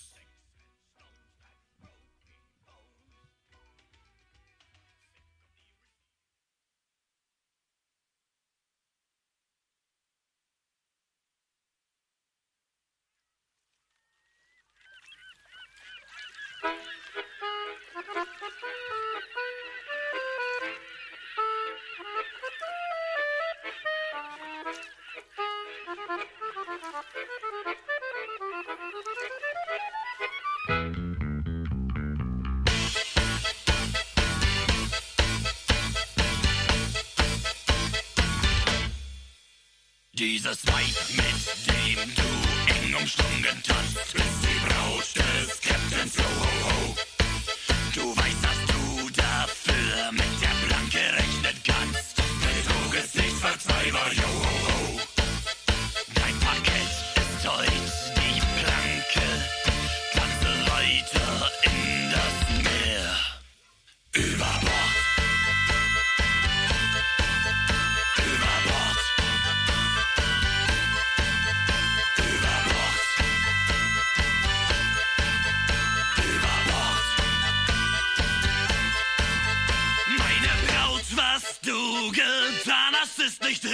Meine Tat war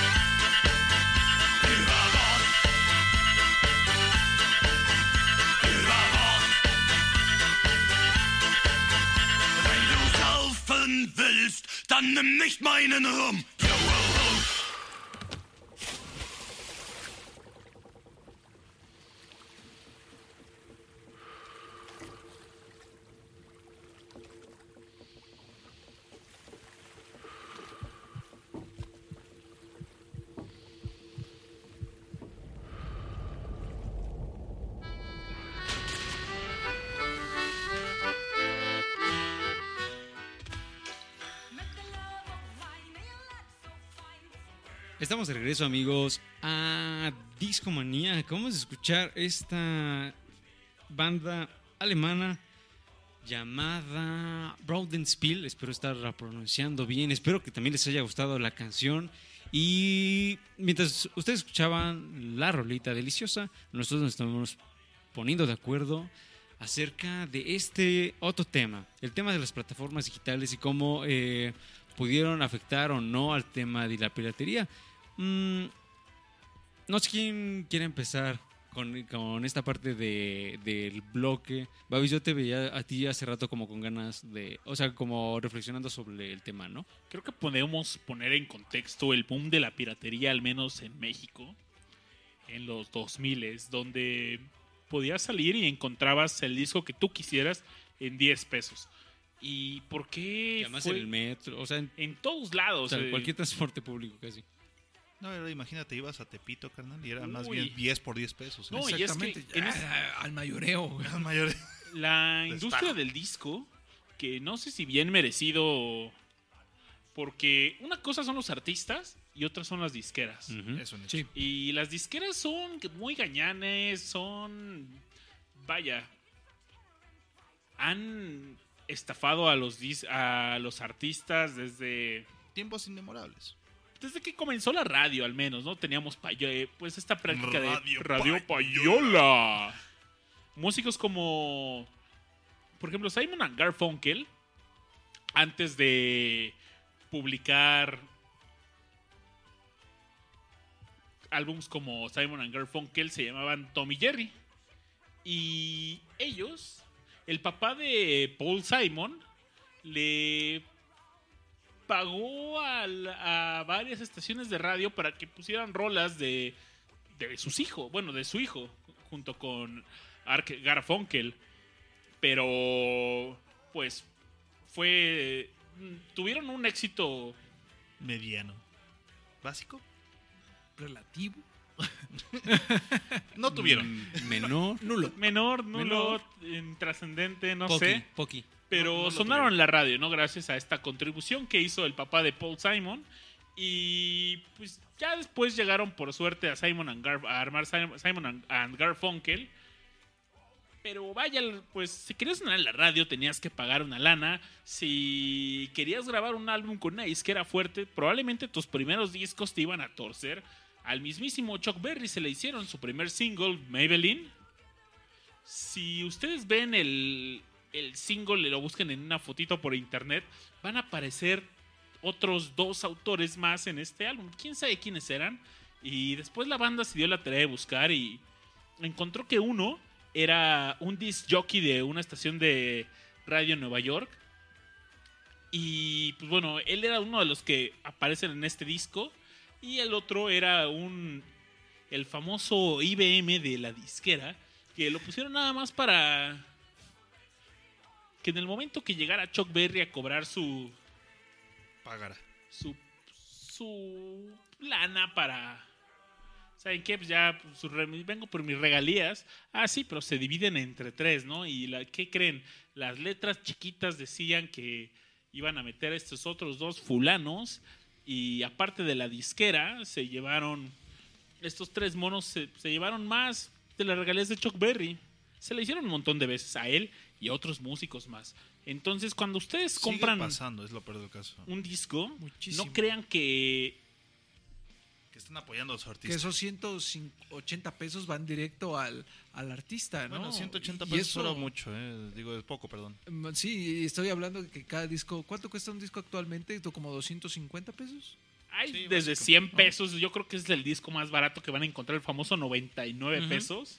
Pero bueno, eso porque ya tiene un rato. Exactamente. Un disco, por ejemplo, el disco nuevo de Judas Priest debería estar como unos 240 pesos, tal vez.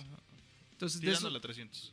De esos 300 pesos, vamos a, a hacer una cifra así más, más sólida. No llegan completos a, a- a- no llegan completos a Judas Priest, ¿no? Para nada. No, para nada. O sea, yo creo que un 0.3% es lo que se lleva Judas Priest por Por eso sus artistas hacen tantos tours, chavos. Los- Básicamente. las giras es lo que les da de comer a los músicos Y claro que los álbumes son importantes, pero, ¿saben? Eh, en la mañana estaba pensando esto, ¿no? hay qué gran dilema. Yo colecciono discos y dices, no, cuando compras un disco es como, sigues incentivando que esto ocurra, ¿no? Pero es una... No sé, me siento mal, pero bien por tenerlo, no sé. Es complejo, es complicado por eh, esta onda de que pues nos encanta la música y nos encanta, nos apasiona y tenerla en un formato físico, no sé qué tenga que, Hay algo. que, hay que- algo. que nos maravilla. O sea, eh, es como comprar a, a lo mejor una película, un, un- un- un DVD, incluso un Blu-ray o hasta un VH un VHS que tiene algo que cuando lo tienes en la mano y dices, tengo aquí es- este producto audiovisual que tanto me gusta, ¿no? E- e- Es algo que no, no puedo explicar porque... ¿Por qué te gusta tener tanto algo físico eh, eh, si lo puedes... Es el sentido de propiedad, ¿no? Exactamente. Ahora contraste, contra- contrastemos esto contra lo que fue la época digital, el boom de la época digital de la música y su exponente yo creo más fuerte en la piratería que fue Napster, ¿no? Bu- bu- Bueno, fue el, Fue el- pionero. La, de la primera plataforma. La primera y yo creo que la más ancha, o sea, Pues, y a lo mejor la que más renombre tuvo por toda esta onda que tuvo ahí con Metallica, por ejemplo, que tuvo ahí un round bien fuerte. Y después llegaron otras que yo creo que en México, Ares. Ares, Ares, Ares, era la plataforma en la que tú te Ares y hacías de- LimeWire también en su Exactamente. momento. Pero primero fue Ares, después llegó la. bueno, Wire. después la Wire se volvió popular. Ajá. ¿Cómo se llamaba la del burrito? Emule. Ah, sí, el Emule. Pero era otro protocolo aparte, o sea, Sí, era era una onda aparte. distinta. Algo distinta. Pero también había ahí... Computacionalmente hablando, chavos. Ah, O bueno. sea, hablando en otros términos. Pero no sé, yo, yo la neta es que cuando estaba Emule yo nunca le entendía y no sé, nunca pude encontrar nada ahí. Pero la facilidad para descargar algo en Ares, aparte de un chorro de virus en tu computadora, Horrible. Digo, Yo, yo le decía a, mi fam- a mis familia, a mis amigos, el de, güey, utiliza Ares, Ares, güey, pero pues ten un poquito de, de, de conciencia, cabrón. Si ves que la canción que quieres bajar, güey, pesa 67 megas, cabrón, pues no la bajes, cabrón, es un virus seguramente, o es otra cosa, güey. ¿no? O si pesa 300k, pues tampoco es, carnal. Oye, hablando de peso, Un poquito de criterio. sí, tantita, ¿no? yo bajaba videos con esa conexión de dial-up de... De Am- Casi de American Online es el- lo que me viene a la mente inmediatamente. Tenía mi todito car, que me costaba creo que 100 pesos una semana de internet. Yo o algo, utilicé o dos semanas. una semana, güey. Y los cabrones en, en esa época, antes de que tuvieran el servicio que tienen ahorita, lanzaron un dial-up hace muchos años. Y yo utilicé una semana y dije, ah, bueno, la chingada. Yo tenía como 17 años, cabrón. Me empezaron a llegar las cuentas, cabrón. Y fue así de, "Chavo, ¿cu- ¿cuándo te contraté? O sea, fue- según yo era el servicio de prueba. Ah, es que no lo cancelaste. Pues no te voy a pagar nada, ¿no? Me vale gorro. Y sí, no, le- no les pagué nada. Bien hecho. Bien, Bien. Ahora soy, ahora soy cliente. Pero ya Pero esa era otra. es otra época. Muy Para diferente. bajar un video en ese entonces, otra forma de No, piratería. tres horas, cara. No, ¿cuál es tres horas? Había veces que Días. días. Días. Días. Y eso porque, bueno, eh, a lo mejor los discomaníacos más jóvenes no, no les tocó, pero eran eh, conexiones de un mega de bajada. Eran Es mucho. muy malos, muy- hace muchísimo, ¿no? Yo, yo creo que la conexión estándar en aquella época era como de 20K. 20, ca- o sea, yo me excedí Sí, de, plano. Sí, sí, cañón. O sea, yo creo que de 20 a 30K por segundo. Este, obviamente, por ejemplo, bajar una canción de 3 megas, pues te tomaba como 7, 8 minutos. El Ajá. buen Tirisco nos 10 escribe en minutos. el Sí. chat de mixler.com, diagonal discomanía, y nos pone: Mi primer disco pirata fue otra banda alemana, Blind Guardian Uy, Battle. Au- Au- Audio Galaxy, carnal. Audio Galaxy. Yo también lo utilicé. Yo también lo utilicé. Les voy a cambiar la pregunta: es ahora, ¿cuál fue su primer video que descargaron de forma ilegal en una plataforma digital? Yo recuerdo. No. Miento, no recuerdo concretamente cuál fue, pero sí de qué artista. Y fue de Aerosmith estos videos donde salía Alicia Silverstone. Crazy. En Crazy, en, eran El tres primero videos, fuera, ¿no? era Crazy, ¿no? El primero era Crazy, el otro era. Se me olvidó. y me encantaba esa trilogía. Eran de también de, esa- de los mismos álbumes, ¿no? El del Era, Pump. era el eh, mismo álbum, de hecho, o sea, era Crazy, después era otro, porque en el, en el Crazy era cuando Crying. las- Sí, Crying. El primero era el que salían de la Crazy, Crying y Amazing. escuela. Amazing, sí, sí. Amazing. Y Alicia Silverstone, que En esa época estaba muy... era muy, Muy guapa, guapa. eh, muy guapa. Me voy a buscar una foto en la actualidad, ¿no? Pues ya es una señora, ¿no? Pues Pasan ya, los ya años, debe Babis, tener como unos, ¿qué? años. unos Pasan los 40, años. 40 y cacho de años. O más. Vamos a más? investigar. Pero, amigos, las plataformas digitales en la piratería, pues pegaron fuerte, empezaron en los 2000 es más o menos. ¿Por qué? Porque comprar un disco original era caro. Carnal, en aquella época cuando estábamos en la... en la eh, antes de que empezara chido Napster, un CD te salía como alrededor de 300 a 400 pesos en esa época. O sea, te estoy hablando sin la inflación que tenemos ahorita. Sí. O sea, es carísimo. carísimo, Era carísimo. incosteable. O sea, Era para caro, alguien, era- o sí, un chaval un así como... coleccionista, eh, Un chaval como nosotros, Sí, que o sea, de esa época, no 15 podía- años, 14 años menos, ¿cómo te ibas a hacer de, de- de- O sea, ¿cómo ibas a descubrir qué música te gustaba? O sea, no, no, imposible. por eso eh, el comentario que hacía hace unos momentos de, de- de- de la magia que sí ciertamente envuelve a esa piratería, esa onda hasta poética, ¿no? De que, pues gracias a ello, pues, conocimos mu- muchísimas bandas, muchísimo tipo de música, ¿no? Sí, Eh, lo era un- vuelve, es un problema, lo vuelve era un problemón. accesible. Yo tuve varios discos de. Cuando era morro era súper fan de Aerosmith. Y tuve varios discos. Mi primer disco de Aerosmith original fue el Big Ones. Y para conseguirlos baratos tenías que. Había. Podías lograrlo. Pero yo recuerdo que el primero me lancé a comprarlo a Salto del Agua. Y había ahí varios puestos que vendían discos originales a un precio más accesible. Yo creo que era Fayuca. Y pues quizás. Probablemente, pues la Fayuca eh, pues era como parte de. Ahí venían discos, ¿no? Y pues, Recuerdo que me compré el Big Ones y era una edición especial ese porque era un el Big Ones era un disco de Greatest Hits de Aerosmith, ujú. como le dice el nombre. En la portada salía un gordo ahí de sumo y decía Big Ones. Me encantan las portadas de Aerosmith, eran geniales. Y esa edición especial traía un disco en vivo, era un disco doble. Entonces estaba chido. Y me el disco costaba 120 pesos y yo traía 110 pesos que con mucho trabajo junté, no sé cómo le hice, pues 100 pesos, con, yo que, creo que habré tenido unos 10 años probablemente. esa era una. Era una lana para un morrito chavo. de 10 años. y total, que llego al puesto, ¿no? Pues ya como 120, hoy traigo 110 y pues nada más un boleto del metro para regresarme. Órale, échalos. Le Con todo y el boleto. Le doy los 110 pesos. Me dice, y el boleto. Y yo, ay, ¿cómo me voy a regresar? Dice que en ese entonces creo que el boleto del metro Dos costaba, pesos. no, No, un costaba unos peso. 50 en ese uh, entonces. no, entonces, no, no. Eh, Antes, antes. Antes, mucho antes. y así obtuve mi Big Ones. Y está chavo.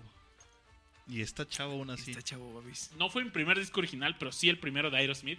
El primero, pues se, se los comenté en el episodio de Juevavis.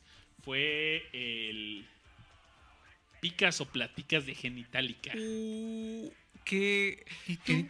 ¿Picas o platicas? Hijo Chiqui, chiqui. Chiquitita.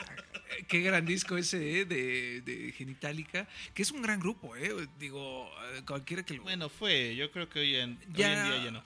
Pues eh, Fue un Siguen, gran- ¿eh? Sí. ¿Siguen? Siguen, pero. esa propuesta que traía con este Cristian Cristian Castro es que sale en su último, en su video creo más Ah, reciente, ¿no? Tienen, eh, tiene ya que Cristian Castro, aparte su banda de metal, ¿no? Con sus éxitos del beso negro. Pues, y- que- el que beso no negro. Puede ser.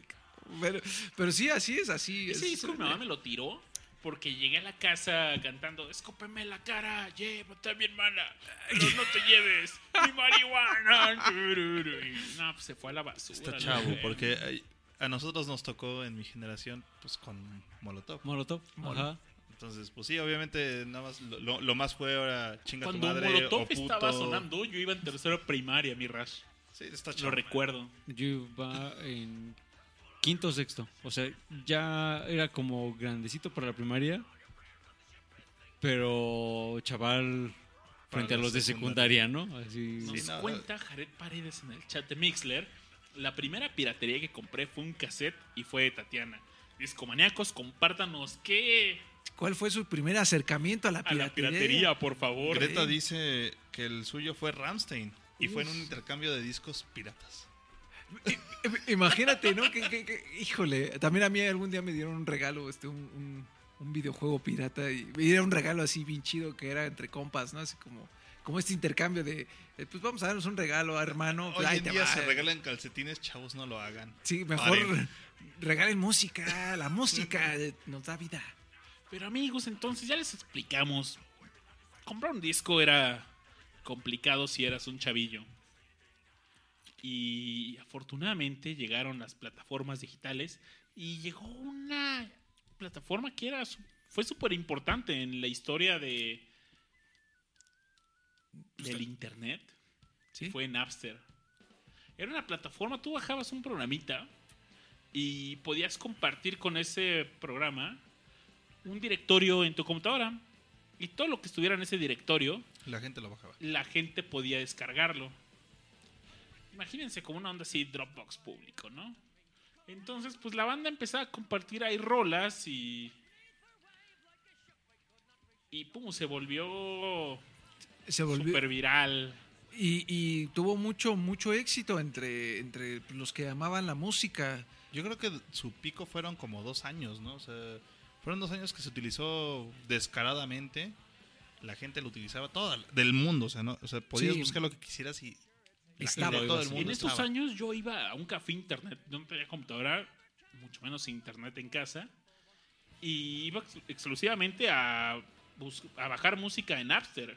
Y la quemabas en un CD. Ni la quemaba, la escuchaba ahí el rato que estaba y me iba. O sea, Ah, o sea, hacías ricos a los...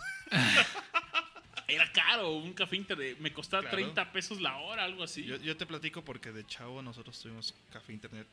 Mi papá puso, cuando justo en el 2000, mi papá puso un café internet cerca de la UAM en Xochimilco y pues sí era un negociazo, carnal. O sea, Era muy poca internet. gente tenía la capacidad económica para comprar una computadora y tenerla en casa.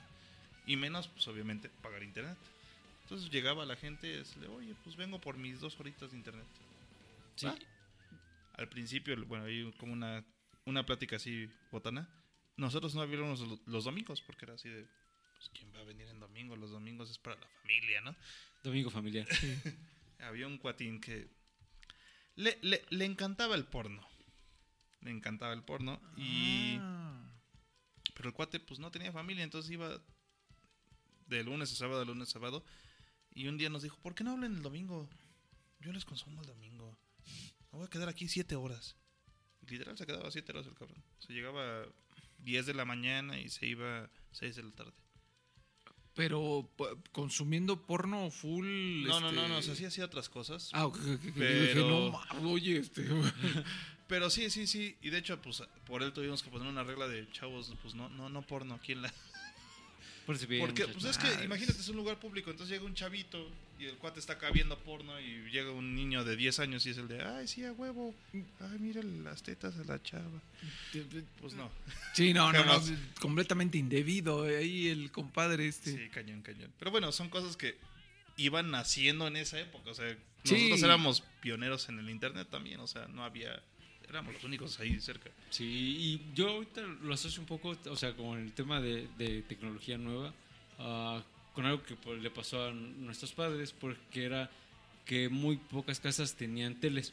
Ah, también. Y entonces había, no sé, una casa en la colonia que tenía tele Y se reunía y toda la plantilla. toda la colonia iba y pues obviamente también cobraban, no sé, tal cantidad de centavos.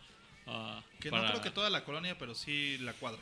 Puede ser la cuadra. O al menos dos o tres vecinos ah, que sabían, por supuesto, que el otro tenía tele e iban así. O luego, por ejemplo, luego me contaban mis padres que a ellos les tocaba que alguien igual así tenía tele. Y así, ah, pues todos los niños. así ah, de- claro. Eh, a ver a Sí, Chabelo. También a mis jefes les tocó eso. No creo que a Chabelo, pero. Chabelo, chavo. Sí, eran los, pro- los programas de pamorros, ¿no? Para niños. Ajá, que les contaban cuentos o cosas así, ¿no? Sí, Ah, y luego, cuando llegaron las teles a color. Ujú, tío. Teles a color. Eso también fue así como otro boom de, ah, aquí tenemos tele a color, vengan. Y ya, y que hasta vendían eh, palomitas, por ejemplo, ¿no? Como parte del negocio. eh, y demás, ¿no? O sea, de alguna manera se, se repite eso de que llega una nueva tecnología que no todos tienen y hay alguien que va a decir así como, ah, pues yo la tengo. Pero es cada puedo. vez menor la el impacto social. Sí, porque ahorita ya. O sea, por ejemplo, o sea, salió el Blu-ray. Dime cuántas veces llegaron los vecinos a ver un Blu-ray Sí, en la ya. casa de. Ajá. No, no, ya. Jamás, Nunca. carnal, Pues jamás. porque no fue tan impactante, ¿no? También, también. Pero creo que también sí va sea, creo que disminuyendo la serie de en un- el rollo social. El Blu-ray no se compara con el internet o, O con la mucho menos tele. la televisión, No, sí, ¿no? claro.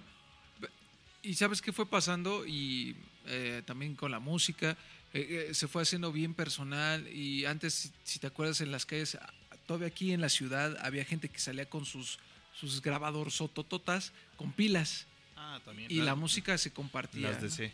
Eh, eh, exactamente, to- toda la gente y precisamente un poquito de lo que estábamos comentando la piratería era que se era hacía esta cumplía esta función de compartir la música, ¿no? Y, y ahora todo se fue haciendo bien personal y creo que parte también de eso es que fue disminuyendo a lo mejor la piratería porque y, y lo cual eh, es está bien de alguna forma Está bueno, bien para las corporaciones. Yo creo que socialmente hablando es malo. es malo. Y, y es que precisamente eso es a lo que iba, que pues ya, ya ahora traes este tu, tu USB que prácticamente puedes insertar en tus audífonos y pues ya estás en tu rollo y pues tan tan, ¿no? O sea, Yo escucho mi música orgánica, chao. orgánica, este, libre de gluten, y, pues, bien, ¿no? No, no, no. Y antes era Somos la mu- generación de la revolución del gluten. del gluten que hijo, eso da para un tema completo, eh, mi babis, porque eso del gluten, bueno, bueno, El podcast del gluten. Pronto, deberíamos pronto. hacer uno. ¡Sin gluten! Vamos a hacer el primer podcast sin gluten. Y, bu- y bueno, pues eh, ya se fue haciendo bien personal la música, ya no se compartía, y ahora todo es este mi, mi música. Sí, hasta ese término, ¿no? Que pues que oyes mi música. Hay gente que así contesta. Que dice, oye, ¿qué estás oyendo? Mi música. Mi música. Ah, no, pues qué chingón. No, pues, en lugar de decir, este, pues esto y pasarte el, el chichar o, o ponerlo, este, déjate, le pongo una rola ahorita, ¿no? Que, que, bueno, pues es parte también de la tecnología, cómo se ha ido haciendo bien personal, muy íntima. Eh, eh, Sí, es todo un fenómeno. Yo creo que ese es el más que fenómeno, es más bien como la tendencia que la misma industria quiso imponer para que la gente no pirateara. O sea, no te interesa tanto Como una piratear lo solución. que lo demás escuchan, te interesaría piratear lo que te E gusta. incluso, e incluso eh, Y si te interesara ya no lo pasa. que los demás escuchan, ya ni siquiera hay necesidad de preguntarle. Sacas tu Shazam, pones Claro. y ya así, ah, es esta rola. Ya ni siquiera tiene que haber ese contacto de, Eso ah, está oye, bien ¿cómo- chido también, por un No, o lado. sea, sí, no digo que esté O- mal, por o sea, supuesto, ¿no? una Tecnológicamente hablando está poca madre, güey, déjame decirte. O sea, hablando de tecnología está bien chingón. No, Hablando si yo hubiera tenido Shazam hace no. 10 años, Socialmente hablando, no. Pero, por ejemplo, cuando estás, no sé, en, en un bar, por ejemplo, o, o, digamos un café, y pone una rola y dices, ah, qué, qué maravilla de canción, pero pues nadie sabe cómo se llama, ahí sí funciona muy buena, creo que es el, el mejor uso que le puedes dar a, a- a ese tipo de a- tecnología, ¿no? pones el Shazam y chin, ya sabes qué rola es y llegas y aquí viene la otra parte. Si quieres, pues la compras, que también se puede ya comprar la rola nada más, no el disco completo, o bien la descargas, ¿no? Que también eso yo creo que es un decremento a la exposición de la música, porque antes tenías que a huevo comprar el disco. Y quizás sí había una canción, o sea, igual tú compraste una canción, un disco porque había una canción que te gustaba Que de te ese encantaba. disco. Pero descubriste todo el disco a partir de esa canción, ¿no? El descubrimiento del disco completo venía por ese por, e- por, por esa inquietud de una sola canción. Hoy en día ya no pasa. Es cierto, el consumo de la música ya es más granular, es, es más fácil que te quedes con el single ah, ya que con Es que- todo el álbum. Ajá, de algún modo es como regresar a lo que estaba antes. O sea, recordemos que antes, o sea, antes de los 60, antes de los 60 o incluso todavía como, ¿qué será? Como hasta el 63, 64, los discos básicamente eran compilados de singles. O sea, no había idea de como, ah, o sea, este álbum va a ser con esta temática o va a haber una cierta asociación de De canciones, hecho empezó ¿no? con el rock and roll al Ajá. final del día. metían, no sé, de estos discos, estos tres singles, vamos a ponerle unos que Pues es que tres se covers. distribuía, ¿no? Eh, Y los primeros órale, discos Iván. que... ¿De cuántas revoluciones eran estos de que les dabas vuelta a la... Ah, la Sinfonola, güey. Ajá, esas cuántas revoluciones por minuto era. Era una rola por lado. Casi, casi, sí, de hecho era una rola por la... Y. Así vendían O los sea, discos. escuchabas Tenías los. Bach de un lado y del otro lado escuchabas Mozart y ya. Tenías los singles Tan, tan. y había uno que una cuando aparecieron los 45 y los 33, pues ya tenías los extended plays que eran ah, pues eh, está la Ya rola y espacio para contenido poner más. adicional Ajá. Y después aparecieron los álbumes como donde ya trabajaban todo un tema en Ahora, eh, lo, lo que voy es esto. O sea, imagínate toda la historia de la música si no hubiera existido el, concepto de un álbum.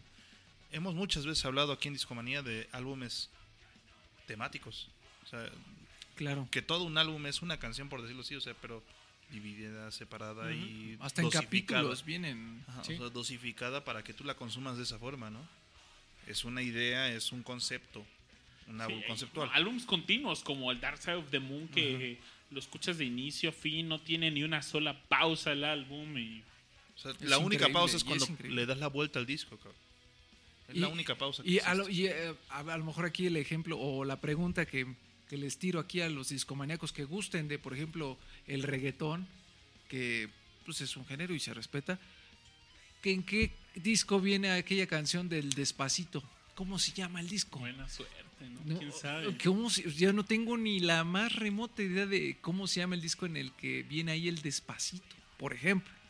¿no? Y si hay más rolas, o, o- o- o nada más fue un hitazo y pues hicieron ese y ya con Son eso. singles y ya, ¿no? O- o sea, y eso hacía Yo un creo ejemplo. que sí hay un disco, ¿eh?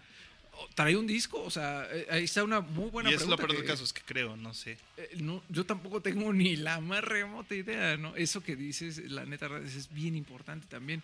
A mí, en lo personal, compré el Master of Puppets de, de Metallica por la canción. Master of Todas las Puppets. rolas que están ahí. Y las, las que son ocho canciones, nueve, están increíbles. Me encanta ese disco. es también de mis discos favoritos por la nostalgia que me trae, pues fue de los primeros que compré. Y todo el disco te lo echas, si te gusta en serio, sin problema alguno, de la primera a la última rola. Es lo chido de un disco. Tienes mucha razón, Rash, con ese tema. Sí, es un... Eh, estas plataformas digitales nos han hecho consumir música de forma más granular. No sé si también la culpa sea de los artistas que ahora hacen contenido de esa forma. Ya el contenido también ya es como un single y ah, pues una, salió una rola, órale, pues podemos armar. Yo creo que eso siempre ha existido, sobre todo en la música pop. Sí, o, sea, sí, tú- sí. o sea, piensa, por ejemplo, en Sync, Backstreet Boys. O sea, de los discos que sacaron esos dos cabrones, de, de un disco, por ejemplo, en específico, ¿cuántas, ¿cuántas canciones te gustan de ese disco? ¿Cuántas escucharon realmente? No, pues ah, una. sí tenían buena, dos, una buena cantidad, tres. ¿no? Sí, yo O sí sea, recuerdo. pon tú tres. Pero pon no tú sé- tres. no sé si por Eran las que pegaban acá y toda la, la gente escuchaba por disco. Las demás eran de relleno y te juro que vienen 8 o 9. ¿Se me explicó? Eso se viene manejando. O sea, es un, es, una, es un proceso que han ido refinando las disqueras, carnal. Ese es el punto. Es un proceso que han ido refinando poco a poco, poco a poco, hasta llegar al momento de ahorita. En el que ya no nada más es para el pop, es para todos los géneros. Todos, los para géneros. todos. Oh, las plataformas digitales yo creo que empezaron con esto, pero terminaron desapareciendo a la piratería prácticamente. Sí, sí, sí, hoy en día, si quieres escuchar, o sea, a menos de que sea un disco viejísimo, súper extraño, pues vas y vas a la, pi- a la bahía pirata y te y dices, ah, bueno, voy a buscar tal disco a ver si alguien lo tiene, ¿no? De Pero de ahí en fuera, o sea, si ya lo tiene tu plataforma de distribución digital preferida, pues lo escuchas ahí, o sea, pagas Y- 150 pesos al mes. Y lo padre actualmente de esas, de esas plataformas es precisamente eso, que son muchísimo más accesibles en precio, en la cuestión económica, porque pagas 100 pesos, 150, Y pues tienes hasta más. toda la música que quieras. Y tienes un mes de acceso completo Claro. a nuevos discos, discos viejos, eh, rolas, etcétera, ¿no? O sea, yo creo que fue un buen paso en ciertas cosas, fue un mal paso en otras tontas. Rash, esto está muy bueno ese tema. ¿Te Está bien chingón.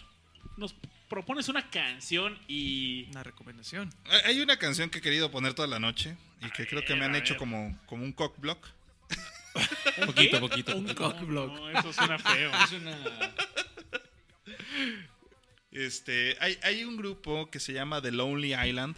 Eh, es un grupo de, de música, pues, de burla.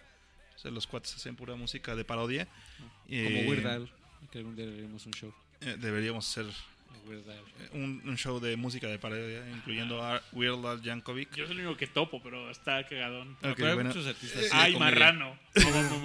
marrano. Bueno, eh, eh, de, de, de Lonely Island fue eh, hecho, bueno, concebido por Andy Samberg, de la fama de Saturday Night Live, ahí en Estados Unidos. Y en específico hay una canción que se llama Jack Sparrow, que hicieron a dueto con, con Michael Bolton de When.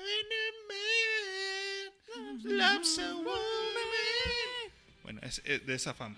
Entonces, bueno, la, la- historia, para, para platicarles un poquito la, la historia de la canción. eh, se quedan de ver con Michael Bolton y dicen, ah, vamos a cantar una canción, ¿no? Sí, claro.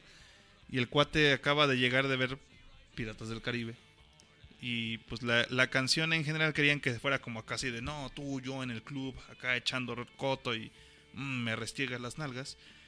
Y pues Michael Bolton traía Jack Sparrow en la mente, entonces empieza a meter a Jack Sparrow en la canción completamente afuera de lo que la canción en específico. Entonces, pues hablando de piratas, yo creo que está muy bien porque literal está abordando el barco de la canción. Vamos a ¿Cómo escuchar vamos esta, esta la rolita. rocola? ¿Ya la tenemos? Tenemos Vamos a ir a pasándole The la moneda Island. a Rush mientras tanto. Se llama Jack Sparrow.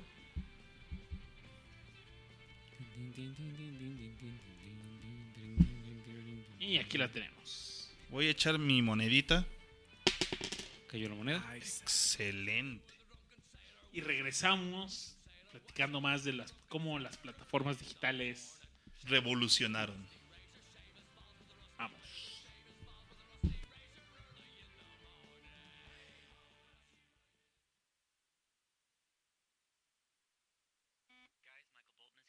Great. Send him in. Hey guys, Hey. thanks for coming. sorry I'm late. I just got caught up watching the Pirates of the Caribbean marathon. Have you seen those things? Oh, yeah. Yeah, Yeah, yeah, those totally. are those are great. Well, I checked out the track and I loved it. And I wrote you this big, sexy hook I think you're going to really dig. Oh, wow, that's great. Awesome. So should we just lay it down? Boys, let's get to it, to it, to it.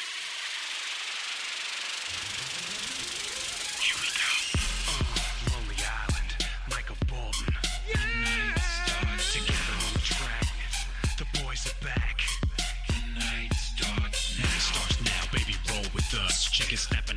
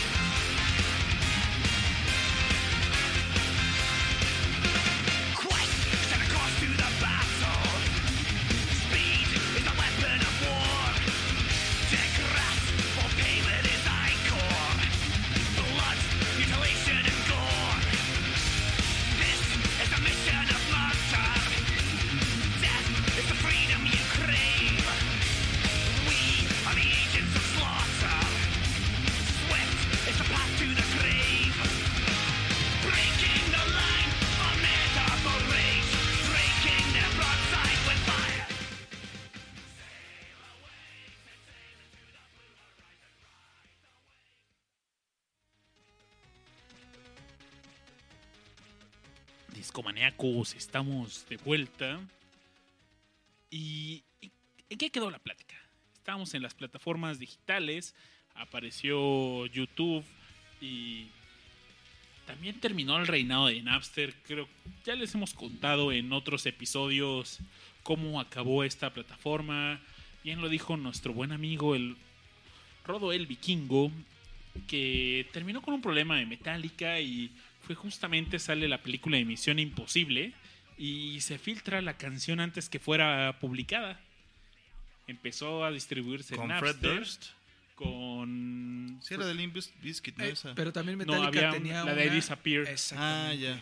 Y de hecho, era había- qué curioso, porque había una gira de Limp Bizkit con también la. ¿Cómo se llama la de Limp Era la de Rolling. Keep rolling, rolling, rolling, rolling. What? Si era la que salía en El- Misión Imposible. No, eh, la de Misión Imposible. eh, ay, con, no, pues ese se me olvidó el nombre. Pero te- eh, les daban una misión en el video. Exacto. Y había una O sea, o sea, sopa. que, hecho- que de salía limpiando era- el coche, ¿no? Sí Es- era. O sea, de, o sea, de hecho, sí era el tema de, de Misión De Imposible. Imposible. Empezaba. ton, ton, ton, ton, Exactamente. ton, ton, ton, ton, Era ton, buena, ton, ¿eh? Era anybody have a secret? Algo Ajá. así empezaba, sí, ¿no? sí, sí. Or the comedy. Y Híjole, qué bueno. curioso Habría que poner esa canción en algún momento. Limp Bizkit tenía una gira con patrocinada por por Napster de 22 conciertos, 21 conciertos y al mismo tiempo que tenían este pleito legal contra Metallica. Pues Metallica y Kirk Hammett pues llegó y hizo pues levantó una denuncia, llegaron a corte. Eh, él es noruego, ¿no? ¿Kirk?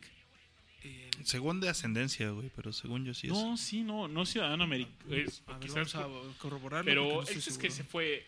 Recuerdo que en algún episodio de Discomanía leímos hasta el discurso que dio ante la corte y bueno, eso fue el fin de Napster y tuvieron que pasar a muchos años, llegaron otras plataformas digitales como Ares, LimeWire, donde la gente seguía distribuyendo archivos de la forma... No, sin- sí, sí, es forma- americano. Sí, Sí, sí. O sea, nació sé en el si- 62, pero dice, is an American musician. A lo mejor Lars Ulrich. ah, porque- pues claro, yo creo que fue Lars. Por- Nació en California. Entonces fue Lars. Sí, porque es hasta el nombre Ulrich, ¿no? Que Sí, es- es claro. sin- probablemente sea americano también, bueno, estadounidense, pero de ascendencia. Este, No, pero creo que sí es noruego, ¿eh? Sí, El Gastemos los datos. Le gastemos los datos. Vamos a ver si- que- que- que- para aclararnos la duda, porque sí. El chiste es que tumbó. Lars es danés. danés. Exactamente. Gracias, Lars. Y pues bueno, es eh, durante un buen tiempo Oh, yeah. las plataformas estuvieron ahí presentes un poquito bajo del agua, eran cada vez era para un usuario con pocos conocimientos técnicos, era difícil ya entrarle. Ares fue una plataforma que todo el mundo la tenía, pero también tenía esa dificultad de gente no técnica llenaba su computadora de virus, entonces Pues no fue tan grato, ¿no? Sí, no, no, no fue fácil, ¿no? Pero pasaron muchos años. Llegó también, ¿se acuerdan de este güey de Mega Upload? De Ah, Mega, Kim- sí, Kim.com. Y tenía una plataforma donde tú subías un archivo eh, a internet, le pasabas a alguien el link y descargaban. Eso también fue, pues, muy sonado. Pirate Bay que... es bueno, una- eso más bien fue el Bit, BitTorrent.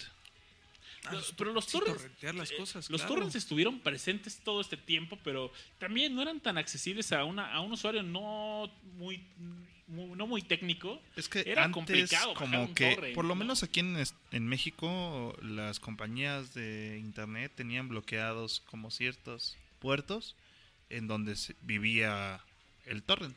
Muy parecido a lo que pasaba, como por ejemplo con Emule.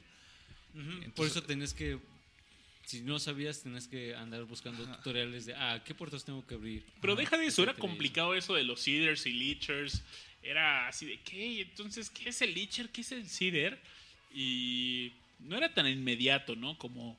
Pero ah, hoy en día se sigue está. utilizando. Es como- Claro. Y sigue vivo, ¿no? Y de hecho, en la página de Pirate Bay hay un link que te lleva a toda, todos los cease and desist que, le envi- que les envían. Sí, está cabrón. Y los correos ponen- Hay un documental que se llama eh, AF AFK, Away from Keyboard, donde están pues los juicios que han llevado a Pirate Bay. Pero bueno, eso es como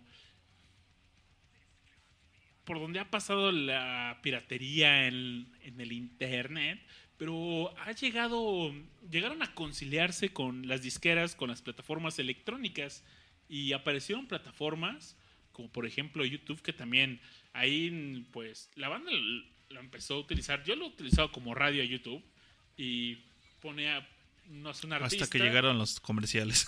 llegaron los comerciales y pues las disqueras decían, oye, ¿qué onda? ¿Cómo está mi rola ahí? Entonces, no, y alguien que está ganando comprar. dinero de ello. Y están ganando dinero con mi rola y pues quita este, com- este contenido y pues encontraron la forma de hacer negocios de, ah, pues ya, ya hay hasta videos donde puedes tener la rola, solo no puedes monetizar, no te, no te mutean el video, no te lo bajan, pero ponen ahí su ad de, pues compra el álbum, ¿no? O, o compra la rola. Ujú.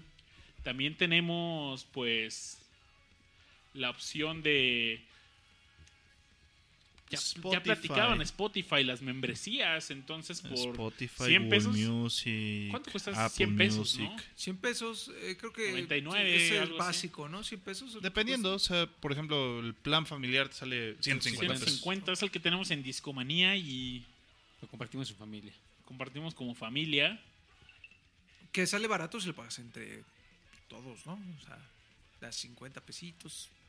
Y, O hasta menos. Bueno, yo, pues, yo en mi casa yo soy el dador de, De la música. de la música. Eres el proveedor. yo soy el proveedor, entonces toda mi familia tiene acceso a este servicio que es Google Music por mí.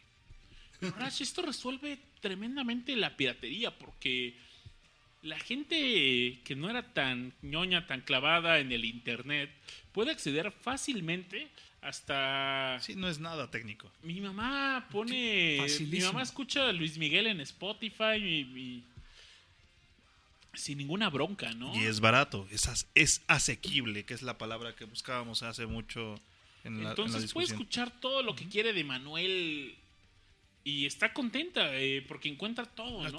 de humo.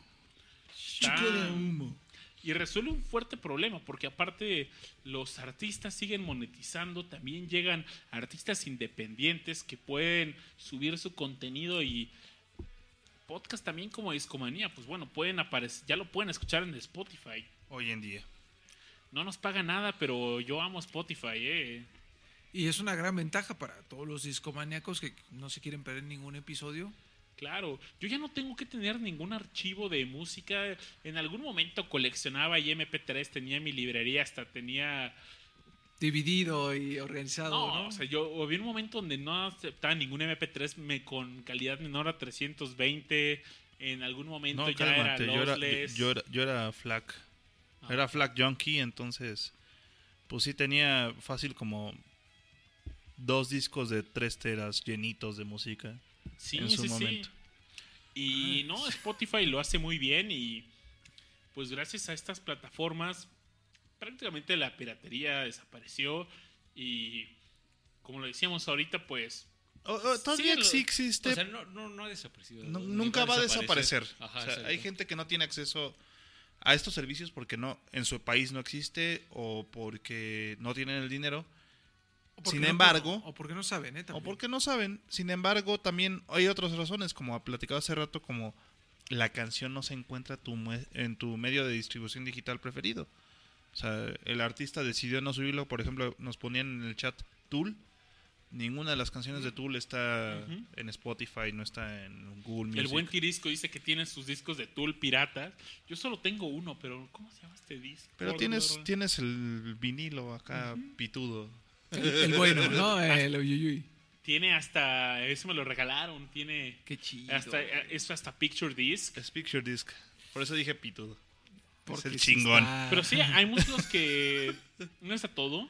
King Crimson tampoco comparte su contenido en plataformas. Hasta hace poco. Neil, Neil Young no lo hacía. Incluso Prince. Prince, Prince tampoco lo no lo hacía. hacía, pues De hecho, su música volvió ya cuando Porque se murió. murió. Sí, Pero pues las disqueras, la yo creo que Dijeron, no, pues Como hay que dije, sacarle ya se liberó, ¿no? O sea, ya vámonos, vamos a venderlo digital. Ahora, también estaba leyendo hace unos momentos que, que aunque la tendencia, podríamos imaginar que la tendencia de la piratería disminuyó, en realidad, y como bien dijo Rash, no es tan así. No, Porque, no. a- lo, o sea, lo que disminuyó fue la piratería en ordenadores, pero ahora tenemos unos dispositivos llamados smartphones. ¿Y cuántas personas ustedes no han visto en sus, eh, no sé, en el transporte público que viene viendo una película o una serie o lo que sea en su celular? La gran mayoría de veces, aunque podemos imaginar que, que, no sé, que lo bajó en Netflix o algo así, en realidad no, en realidad está consumiendo de la manera ilegal y de hecho ah, en países como China e India, que son ahorita como donde están así como estallando el tema de, de los smartphones, eh, mucha de la forma de conseguir contenidos, llame- o sea, en general contenidos audiovisuales, es con estos dispositivos y, el, y de hecho va en aumento la forma en que consumen este, piratería. O sea, lo que hacen, no sé, los, eh, imagino, no sé, o- o un hindú es va a un sitio ruso de música o de series así, y ahí es donde consume sus contenidos. O sea, quizás Fíjate simplemente que- solo migró el tema de la piratería. No, no, no tanto migró, más bien es el de... Así como se hizo más accesible el, con- el consumir música, por ejemplo, por servicios como Spotify, como Google Music, como Apple Music, así también se fue haciendo más fácil consumir contenido pirata. Pero es que aguante, ¿no? Hay cosas como Popcorn Time hoy en día, que son aplicaciones en las que tú buscas una librería completa de películas y es un medio músicas. distinto, Esos son películas y. No, también en la hay música. Se volvió una onda más premium porque en Spotify no tienes que. O sea, puedes pagar tus 100 lanas si no quieres escuchar los anuncios de. Y ahora con Spotify Premium. Sino, pues dices, va, me puedo chutar los anuncios y. No tengo Bueno, que o sea, pagar nada. Igual y Popcorn Time YouTube fue una mismo. mala una mala representación, pero bueno, hay otros servicios como Streamio que ha- hace streaming de lo que sea, independientemente sea música, video, no importa, hacen streaming y tú puedes seleccionar el, el, el- el source, o sea, de dónde viene, ¿no? el origen. Entonces, puede ser que quieras verte legal y consumas de Google Music, de Spotify, de Netflix. O puede ser que te quieras ver pirata y vayas a la bahía pirata y consumas desde ese desde ese origen, ¿no?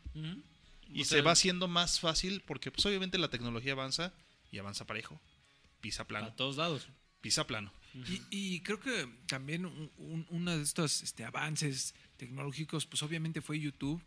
Y aquí entramos a, a un tema complejo porque a la vez de que es una gran herramienta YouTube, también se ha convertido en una forma mañosa de estar replicando música de forma eh, constante, ¿no? Porque ahora nada más, por ejemplo, sube uno su video eh, con la rola que tú gustes, la que se te ocurra, y le cambias el fondo y le pones, o sea, la imagen y le pones unos perritos.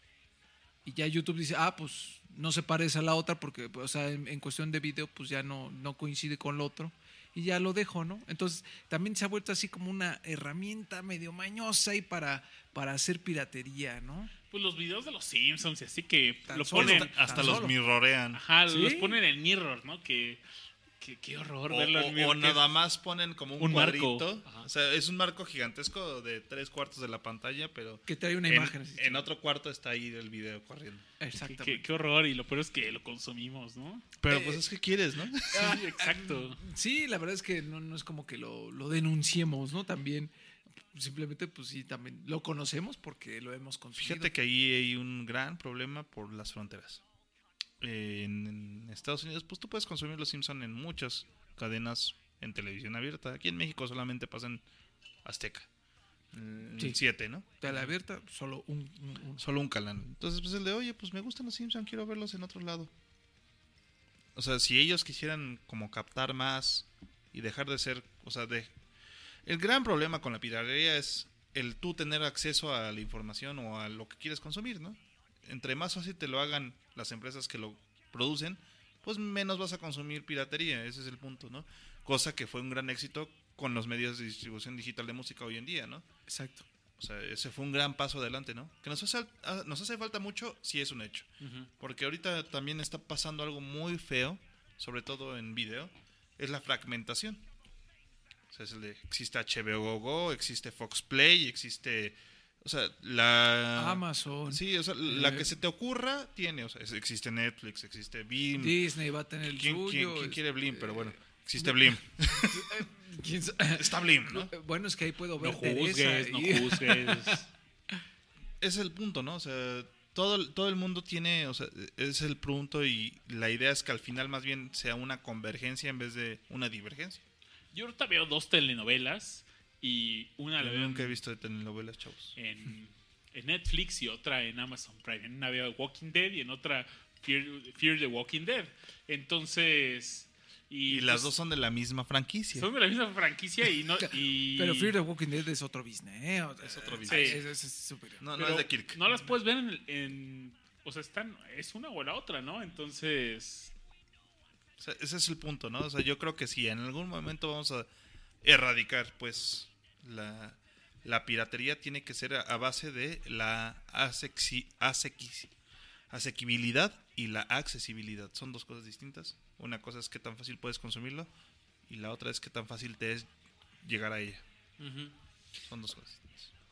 Algo que no hemos mencionado y que también es un fenómeno que está muy latente es Facebook.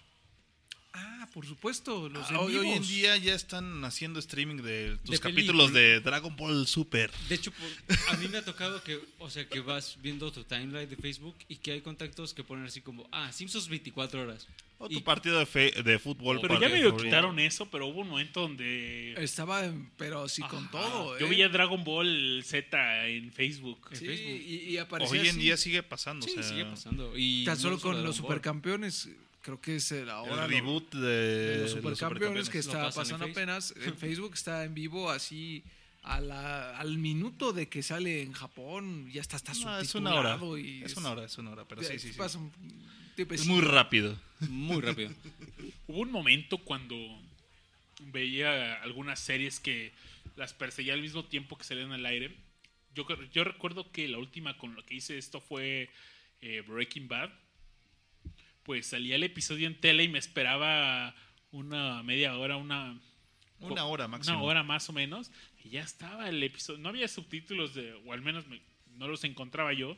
Pero pues ya me la chutaba así como estaba. Y así me chuté el final de, de de Breaking Bad. ¿no? Y Pues tan solo con Game of Thrones, que creo que es de las series o la Más serie más pirateada. pirateada así en la historia, ¿no? Que es pues, al, al momento ya prácticamente está este en el Game of, of- of the Dead, una cosa así, en la página y ya está, estás con subtítulos y Pues, en hecho, HD. Hasta había páginas así que es, mira The Walking Dead, mira Malcolm el ¿Sí? del medio, ya. Ajá.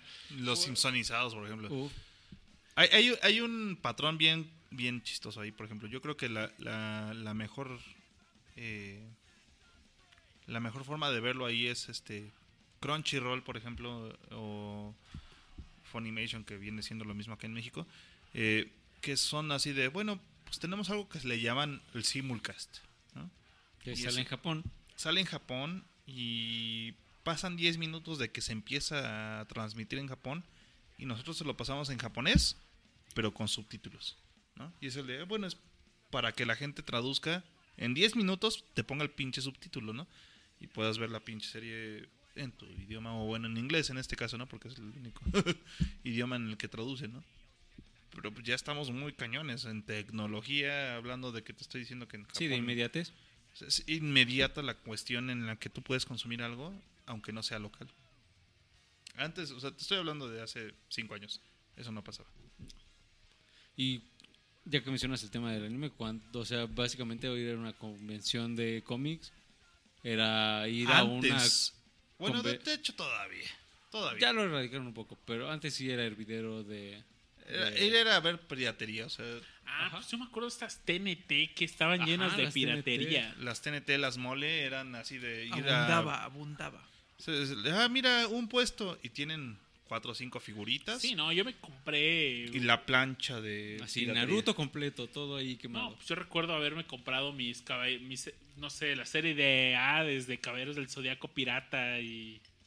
Yo recuerdo mucho en una mole y ojalá y algún discomaníaco nos podría nos pudiera este platicar un poquito de su experiencia, pero yo recuerdo mucho en una mole conseguí un cassette con eh, las voces de Dragon Ball y Los Simpson y que hacían una cosa que se llamaba Goku Nieves, que era la historia de Blanca Nieves, pero narrada por Goku y Homero Ah, o sea, la- Simpson. los dobladores de México. Ah, exactamente. Ya. Y eso era muy. Sí, sí, y, sí, y sí. era un cassette así. Te hablo de que tenía el sustuchito y que traía un, un papelito ahí que decía Goku Nieves, ¿no? Y ya, y esa era la historia de Blanca Nieves, pero pues era Goku. Que es algo muy Simpson. hermoso. El, el medio de doblaje mexicano es Precioso. Era precioso. A la fecha, o sea, ya es menor, pero eh, sigue siendo precioso. La verdad es que todo el talento que tenemos de, de doblaje en México es Oigan, ir a esas convenciones y... ver al señor Burns. Es lo que justamente se a donde iba a Gabriel Chávez, ¿o Darle ¿cómo la se mano, llama? o sea, Darle la mano y de- que te diga, excelente. Excelente. Y, y tú así, wow. Y recuerdo cuando fui a las primeras convenciones que lo veías ahí y decías, wow, qué chido, ¿no? Pero como lo veías en todas, era así como que, ay, ¿tú Ah, otra ya. vez? Que- y de pronto aparecían. Pero pues es que de eso vive hoy en día, porque después de lo que pasó con la El voz de. Homero, pues ya no le quedó de otra, carnal. Sí. O sea, Te cobraba 10 pesos por una grabación. y- por una grabación. Pero pues es que era lo único que tenía para vivir. Eso es a lo que se dedicaba. Le cortaron la fuente de ingreso porque un güey se quiso ver bien pinche soberbio. Y pues valió madre, ¿no? Algo tiene que ser. Gabriel Chávez, saludos. Saludos. Saludos a toda la banda. de Y excelente. Excelente. Vámonos con una canción y regresamos con el tema de, de las conclusiones. ¿Les parece? Me parece, Me parece muy bien. ¿Qué- Y qué rola? ¿qué queremos ¿Qué escuchar? queremos escuchar? Yo Rodo, ya tú sé que preparaste con- varias. Yo creo que sí algún quiero ser. discomaníaco ahí que Yo, nos yo creo que sí escuchando. tenemos que cerrar con una canción que hemos recitado a lo largo de la noche. A lo largo de la noche. La, la hemos recitado en distintas partes. Sobre todo lo de las tibias. Pero bueno, ahorita Si les dejamos de tarea, váyanlo pensando. Vayan vaya pensando pensándolo, pero bueno, ahorita con cuál vamos a cerrar. Rodo, tú tienes varias en tu lista que habías separado. Sí, eh, aquí tenemos varias opciones que, pero yo creo que nos vamos a ir con una de Paddy and the Rats, es el grupo Paddy and the Rats, que y vamos a poner una canción que se llama The Drunken Sailor, eh, The Drunken Sailor, que es una canción que se hizo muy popular allá en los años 1900, 1910 se empezó a popularizar y que bueno, este grupo de, creo que es de Hungría, si no mal recuerdo, eh, Paddy and the Rats, retoma y hace así como una especie como de ah, cosa irlandesa de, de Irish pop, ya sabes, con esta canción que se llama The Drunken Sailor, que es bastante, yo estoy seguro de que cuando la escuchen van a así a retomar, es decir, ya la había escuchado con otro grupo tal vez, pero a mí me gusta mucho esta versión de Paddy and the Rats, que viene en el disco, por cierto, de Rats on Board del 2009. Se los recomiendo bastante, tienen muy, muy buenas rolas. Y bueno, vamos a, a echar a andar esta, esta rocola con este, este, este, pues este varo que me dieron. No, no les voy a mentir, me dieron. Ahí estás. Qué bueno que los acepta. Y sí, acepta de todo esta máquina, ¿eh? ¿No traes un doblón por ahí de oro? Un doblón. Creo que, a ver. No traigo, no traigo. Déjame lo muerdo.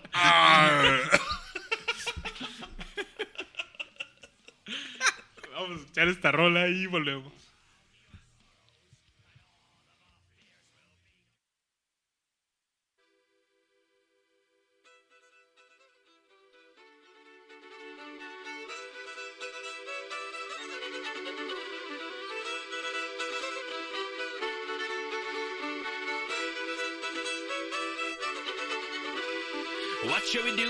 Drunken sailor? What shall we do with the drunken sailor?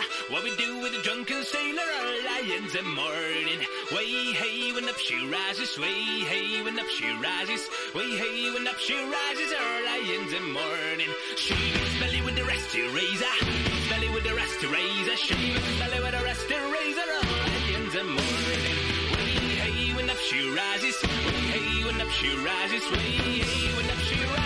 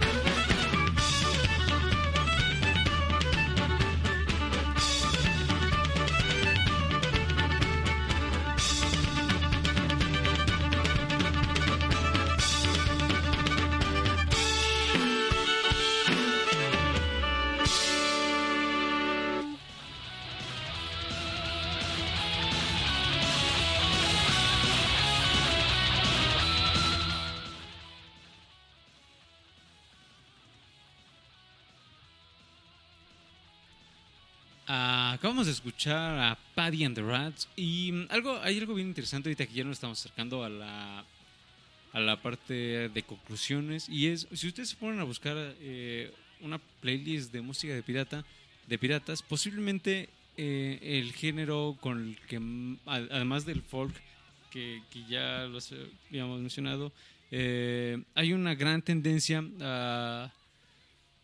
al estilo celta. Ah, claro.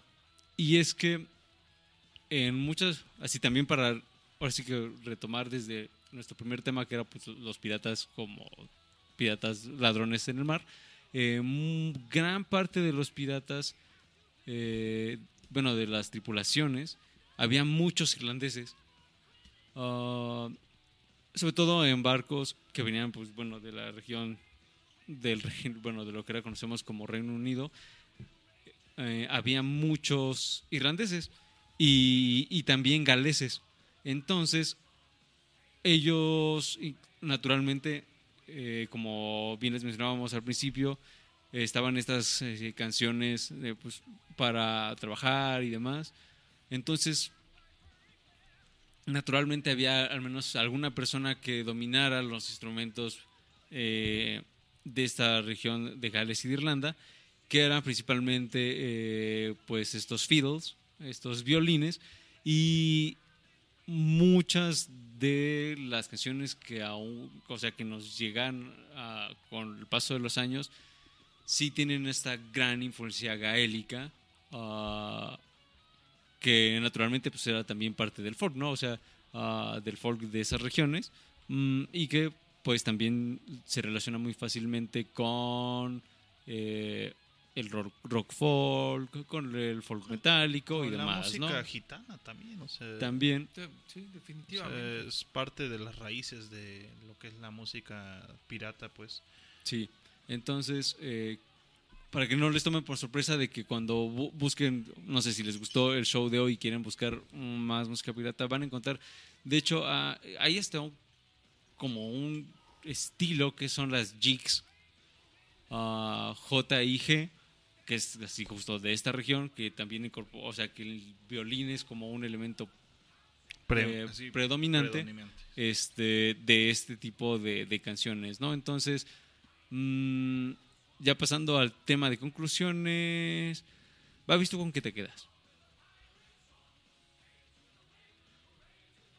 me quedo con el debate filosófico de soportamos la piratería, no es bueno, es malo. Eh, como músico apoyarías, me quedo con preguntas, no, como músico apoyas la No piratería, concluyes. sí o no. Sí, No no, no, no, no puedo y siento que la piratería es un merecido castigo a la industria del disco por pues, por la ambición. por esa ambición de los noventas, por esa ambición de estafar a los músicos y creo que por eso también ha tomado mucha importancia, han tomado mucha importancia las disqueras independientes que pues no, no transan a, lo- a los músicos, no, no les juegan chueco y vaya, el fin de semana pasado fue el Record Store Day, que es un día al año donde las disqueras independientes eh, avientan la casa por la ventana, no venden barato y se encargan de organizar que se publiquen o se reediten discos y vaya, hacen una pachanga recordándonos que, que es la cultura del disco y vaya, nos encanta la música. Creo que es si- por respeto a tu grupo favorito, sí deberías de tener tu copia certificada, pero no te sientas mal por descubrir más música a través de la piratería, ¿no? Creo que esa es mi reflexión Muy buena de la reflexión. noche. Rash. Bueno, yo, yo crecí en la época de la piratería, básicamente, ¿no? O sea, desde, desde Capitán chaval, Morgan y desde el Capitán Planeta. También era capitán, lo era. No, bueno, la verdad es que sí, activamente de chavo yo buscaba la piratería. Eso es, un algo, es algo que sí les digo de corazón. No era una persona con un poder adquisitivo muy grande, entonces, pues mi opción era piratear. Entonces, este, no lo veo mal cuando tienes, cuando no tienes los medios. ¿Sí me explico? O sea, yo creo que tú como persona, si tienes, siendo chaval de 12, 14 años, no tienes este dinero para comprar un disco de 400 pesos, carnal, pues no lo puedes comprar. No lo vas a comprar, ¿no? Entonces, tenías la otra opción que era bajarlo pirata de internet y escucharlo O Disfrutarlo. un. Y o ir a tianguis de 10 varos y comprar el disco pirata y disfrutarlo de la, misma forma, ¿no? Pero ¿qué es lo que pasa? O sea, esta es una cadena ¿no? de, de acciones. Lo escuchas, te gusta el artista, empiezas a consumir más de ese artista y un día vienen a tu ciudad y compras un concierto, vas a escucharlos en vivo, ¿no? Te haces fan y vuelves a ir otra vez y vuelves a ir otra vez. Entonces, el que le hayan perdido una milésima parte de lo que les costó, bueno, lo- los que le, hubiera llegado a él de- del disco, ¿no? De tu consumo del disco a lo que les consumiste en conciertos, pues creo que no, no se no se compara, ¿no? O sea, compraron un fan por medios no oficiales, por decirlo así, ¿no? Y el fan les va a consumir toda la vida, ¿no? Y pues obviamente el fan crece, adquiere poder adquisitivo y compra entonces ya versiones originales o versiones inéditas o versiones raras, ¿no? Que, que no todo el mundo puede conseguir, pero pues ya él ya tiene dinero para consumirlo, ¿no? Entonces casi- castigar a alguien como en su momento cuando empezó este debacle de Napster y de la gente que tenía MP3 eh, apócrifos ilícitos en su computadora que literal les dejaron ir la doblada, ¿no? Cañón y fueron así de, pues bueno, te va a llegar una multa de pues medio millón de dólares y es el de, pues esa persona no tiene para pagar medio millón de dólares y ya se lo cargó la tristeza, ¿no? Yo creo que está mal, ¿no? Eh, sí, definitivamente desde el tema más ético posible, tú viéndote como una persona muy ética y pensando en los mejores pensadores y está mal. O sea, tú robar algo que no es tuyo, pues está mal. Pero también, ¿qué tanto es tuyo? ¿Qué tanto es de ellos? ¿Qué tanto es del artista? Ahí entran otras variables y yo los dejo con eso. Eh, no se sientan mal por consumir pirata, chavos. Vivimos en una época en la que las líneas son muy delgadas y yo creo que no hay otro lugar en donde recurrir muchas veces. Y no está mal. Ahora, Sí. Mm, Oli. Oli. Bienvenidos a Discomanía. Hoy vamos a hablar de. Eh, mm, o sea, recordemos lo- los, los orígenes de la palabra. O sea, cuando la primera vez que utilizaron este término de piratería, o sea, digamos para el tema de, de, de copyright, era porque había un monopolio que controlaba todo y no le gustó que alguien eh, empezara a ganar eh, con lo que ellos tenían así en su control, ¿no? Que era en este caso de las publicaciones impresas.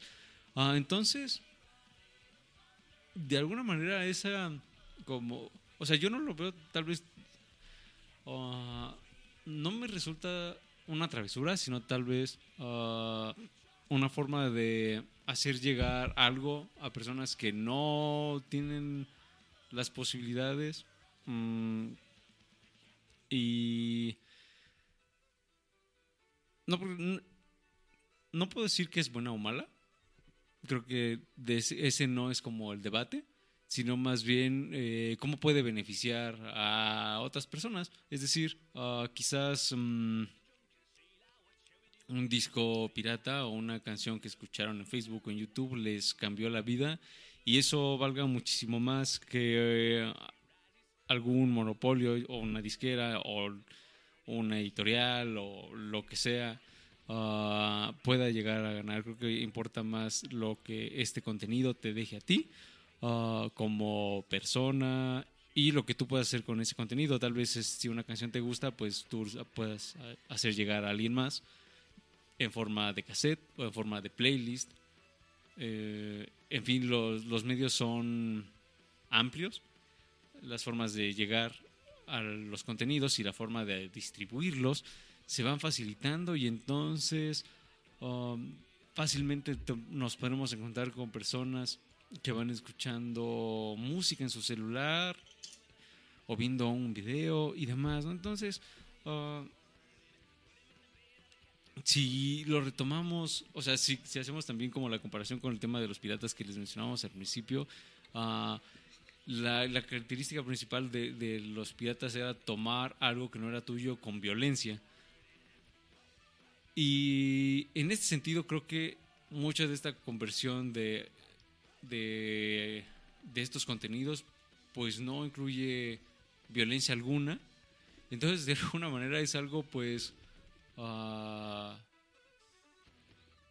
más, no sé si más humano, pero al menos algo menos terrible. No implica muertes ni saqueos ni demás, ¿no? Y justo estaba leyendo hace muerte y maldad. Ah, que hay un término, o sea, hay un término para lo que estábamos describiendo como re- eh, reproducciones no oficiales. El término es freebooting, ah, que obviamente se empezó a usar este estilo para referirse a estas transmisiones en YouTube, en Facebook o en Twitter, por ejemplo. Y también es retoman un término de la piratería, llámese de, de los piratas, que era ah, cuando saqueaban un barco, el verbo era plunder o looting. Entonces, el free booting es así como, eh, como que cambian el booting por el looting. ah, y free, pues que le puede llegar a, a cualquiera, ¿no? Entonces, ya también existe un término concreto de qué es esto de una reprodu- reproducción en Facebook, en Twitter y demás, ¿no? Y también están retomando, pues, la vida de los piratas que ya les mencionamos ahí al principio como prólogo. Rash levanta la mano. Yo nada más quiero recordarles un poquito que desde los DJs en los 70s este, este término existe porque si se dan cuenta, que- todos los discos dicen este disco no puede ser reproducido en forma pública, bla bla bla bla bla bla bla bla, ¿no? Por toda el- la jerga técnica que tenga que ver el disco, ¿no? Y pues la piratería como tal, entonces existe pues desde los 70s porque esas personas no pagaban una regalía, por decirlo así, por reproducir el disco y hacer Y era algo que platicábamos ¿no? ahí en, en el show de, de disco. de disco. O sea, cómo le dieron en la madre a la radio. Porque Ujú. decían, nosotros ponemos esta música, le llega a todas las personas que van a la fiesta, compran el disco, y entonces la radio decía, ¿por qué si nosotros no estamos poniendo esta canción, cómo, cómo está llegando a ellos? ¿No? Así ¿Y sí les cómo es que no la piden? Ajá, como les hizo un cortocircuito, fue así como este gran quiebre, ¿no? Entonces, de alguna manera, eh, estas formas no legales sí han ayudado a, a romper brechas. Claro, porque también es eh, eh, no siempre la idea que tú tienes originalmente es la mejor. Exactamente. Entonces, quedémonos con, con eso y compartan música. Creo que eso es lo más importante. Si hay algo que les gusta, compártenlo. Siempre habrá alguna persona que eh, lo sabrá apreciar. Entonces, pasamos a nuestro querido invitado, Rodo. ¿Tú con qué te quedas de toda esta gran plática que tuvimos esta noche? Eh, pues yo me quedo con dos cosas, mi Aure. Eh, la primera sería eh, lo que estamos comentando ahorita de la piratería y, y esta onda de, de- de- de la parte como, pues no tan eh, suave o buena de, de- de- de la música, que es copiarla, ¿no? Y volverla a reproducir de ciertas formas. Pero creo que me quedo con lo de que es un fenómeno social que al final del día beneficia más que que, que, que, Que ah, perjudica, que ¿no? perjudica, exacto. Porque beneficia porque, bueno, pues eh, uno conoce más grupos, conoce más música y te haces más fan de, de ciertas cosas. Entonces, pues ya al final del día acabas comprando el disco, acabas consumiéndolo de forma legal porque te harta a lo mejor la calidad y empiezas a notar ciertas cosas, ¿no? Ciertas cosas como de, chale, aquí se oye este, que hay un glitch de la computadora o de la copia, entonces yo quiero, quiero conocer el grupo entero, quiero conocer la pieza real. Se escucha el delfincito de Stereo 100. Exactamente, escucha el delfincito y dices, no, estoy hasta la madre de eso, y acabas comprando eh, eh, eh, la pieza real, ¿no? Entonces yo me quedo con, con esa parte eh, en primera instancia, de que, pues de alguna u otra forma nos ha acercado a, a- a la música, a la piratería, y me quedo con eh, el tema también, el tema de, de- de- de- y muy poético, eh, todo el lore de, los piratas, que, que- que ya un poquito a lo mejor alejado de, esta onda del término piratería que veníamos comentando, eh, yo me quedo mucho con el lore de, híjole, es que m- m- los invito a que imaginen esto conmigo, vivir en la playa, en el mar, rodeado de gente que con la que puedes cantar, beber, eh, y es una visión muy poética, ¿eh? porque estoy eliminando eh, los saqueos, las violaciones, todo eso. Entonces, por eso dice, dije poética, ¿no? Me quedo yo con esta parte de, de celebrarla, pues, estar contento, estar cotorreando todo el tiempo, que es creo un- un- uno de los temas principales de, de- toda la música pirata, más allá de, los shanties o de estos este, salomas que, que hablan de, o que, que eran más bien eh, para, de trabajo. para el trabajo, que se convirtieron al final del día en, algo más divertido, que es lo que conocemos hoy como eh, yo hoy, eh, etcétera, ¿no? Eh, yo me quedo con, principalmente con esa parte de, de hay que divertirse con, también con la música, eh, con el tema que, que- que trata, con la forma en que lo aborda. eh, me- me- a mí me, la onda pirata en este sentido, pues a mí me gusta muchísimo. Eh, no sé si tenga que ver porque me encanta el ron, a lo mejor eso tiene que, mucho que ver, no lo sé Culpable. culpable, soy de, de- de- de la... Pues sí, es que el ron es delicioso, la verdad. Y, y me quedo mucho con eso, que es una forma muy divertida de, de abordar la música, de abordar pues la realidad también. Y yo creo que serían esas dos cosas principalmente, porque aquí hablamos de, de- de muchísimos temas, de- desde anime hasta abordamos varias cosas, lo cual es, por eso es bien divertido venir aquí a Discomanía, porque ah, no, no, no se detiene la información y, ni los comentarios, pero principalmente en esta ocasión me quedo con esta onda de, de seguir compartiendo la música. eh, si, si ustedes tienen un grupo y, por ejemplo, como, como aquí es el, el caso de- de- de- de Discomanía, pues compártanlo, compártanlo e inviten a la gente, a sus amigos, a sus, a sus parejas, a, a quien sea, a que sigan consumiendo música, música de todo tipo y que le, que le den una oportunidad a ver si eso les, les llena, porque al final del día creo yo, mi Aure, mi, mi Babis, mi Ra, salud, salud, eh, que, que la música está diseñada, está hecha para que te llene esa parte del alma que a veces uno no llena ni con harto ron, ni con harto oro, ni con nada, ¿no? Entonces, sigan compartiéndola. Eh, si lo pueden hacer de forma legal, adelante. Y si no, también atrévanse, arriesguense y, y sean anarquistas en todo sentido y, y échenla. Y, oye, tengo esta rola que la bajé, escúchala, compa, vamos a ver que, que si te gusta o no. Y, y tal vez, tal vez sea toda un, un- una mezcla de, de emociones pueda provocar, ¿no?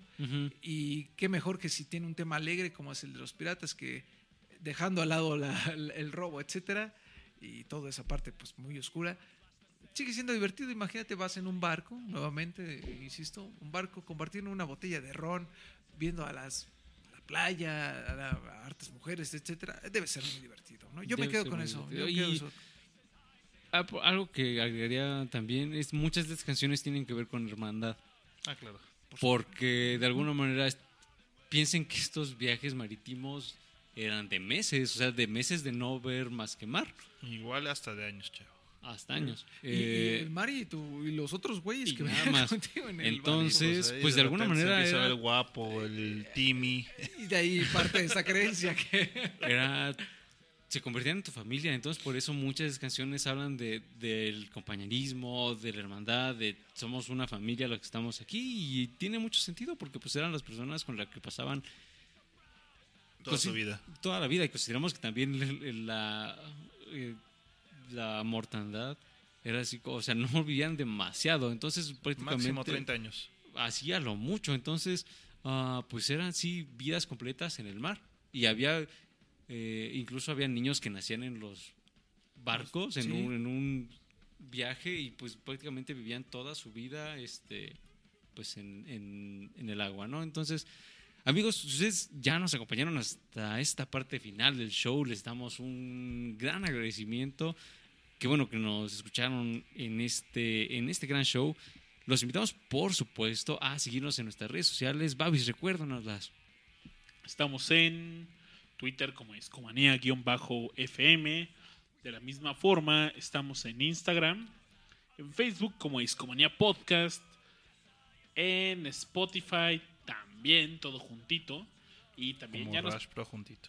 También ya nos pueden escuchar ahí en Spotify, escuchen Discomanía Podcast y recomiéndenlo con sus amigos, lo más importante. Sí, hablando de compartir, si conozcan a alguien que le gusta la música, pues díganle, este podcast es el bueno, es el podcast de los jueves, el podcast musical, y compártanlo y a ver, esperemos que a la persona que se lo compartan pues les agrade. Mm, también los invitamos, por supuesto, eh, a, si nos escuchan en, en iTunes, a dejarnos su comentario, pónganos ahí las estrellitas, qué les pareció, qué podemos mejorar, algún tema que les interese, pues ahí estamos. Y en Spotify lo que pueden hacer es darnos follow, darnos seguir para que todos los capítulos los tengan, es más, para que ya no tengan que buscar en automático. En automático se les va a ir descargando y entonces así se les facilita mucho todo lo, toda esta onda de buscar. Y por supuesto, háganlo en Mixler también para que nos escuchen en vivo y vengan a cotorrear, porque siempre, hace rato estuvimos ahí leyendo varios de los comentarios de la gente, siempre se pone divertido el chat y qué tal que, hacen un amigo ahí entre la comunidad de discomaníacos, ¿no? Entonces eso también es bastante positivo. Chicos.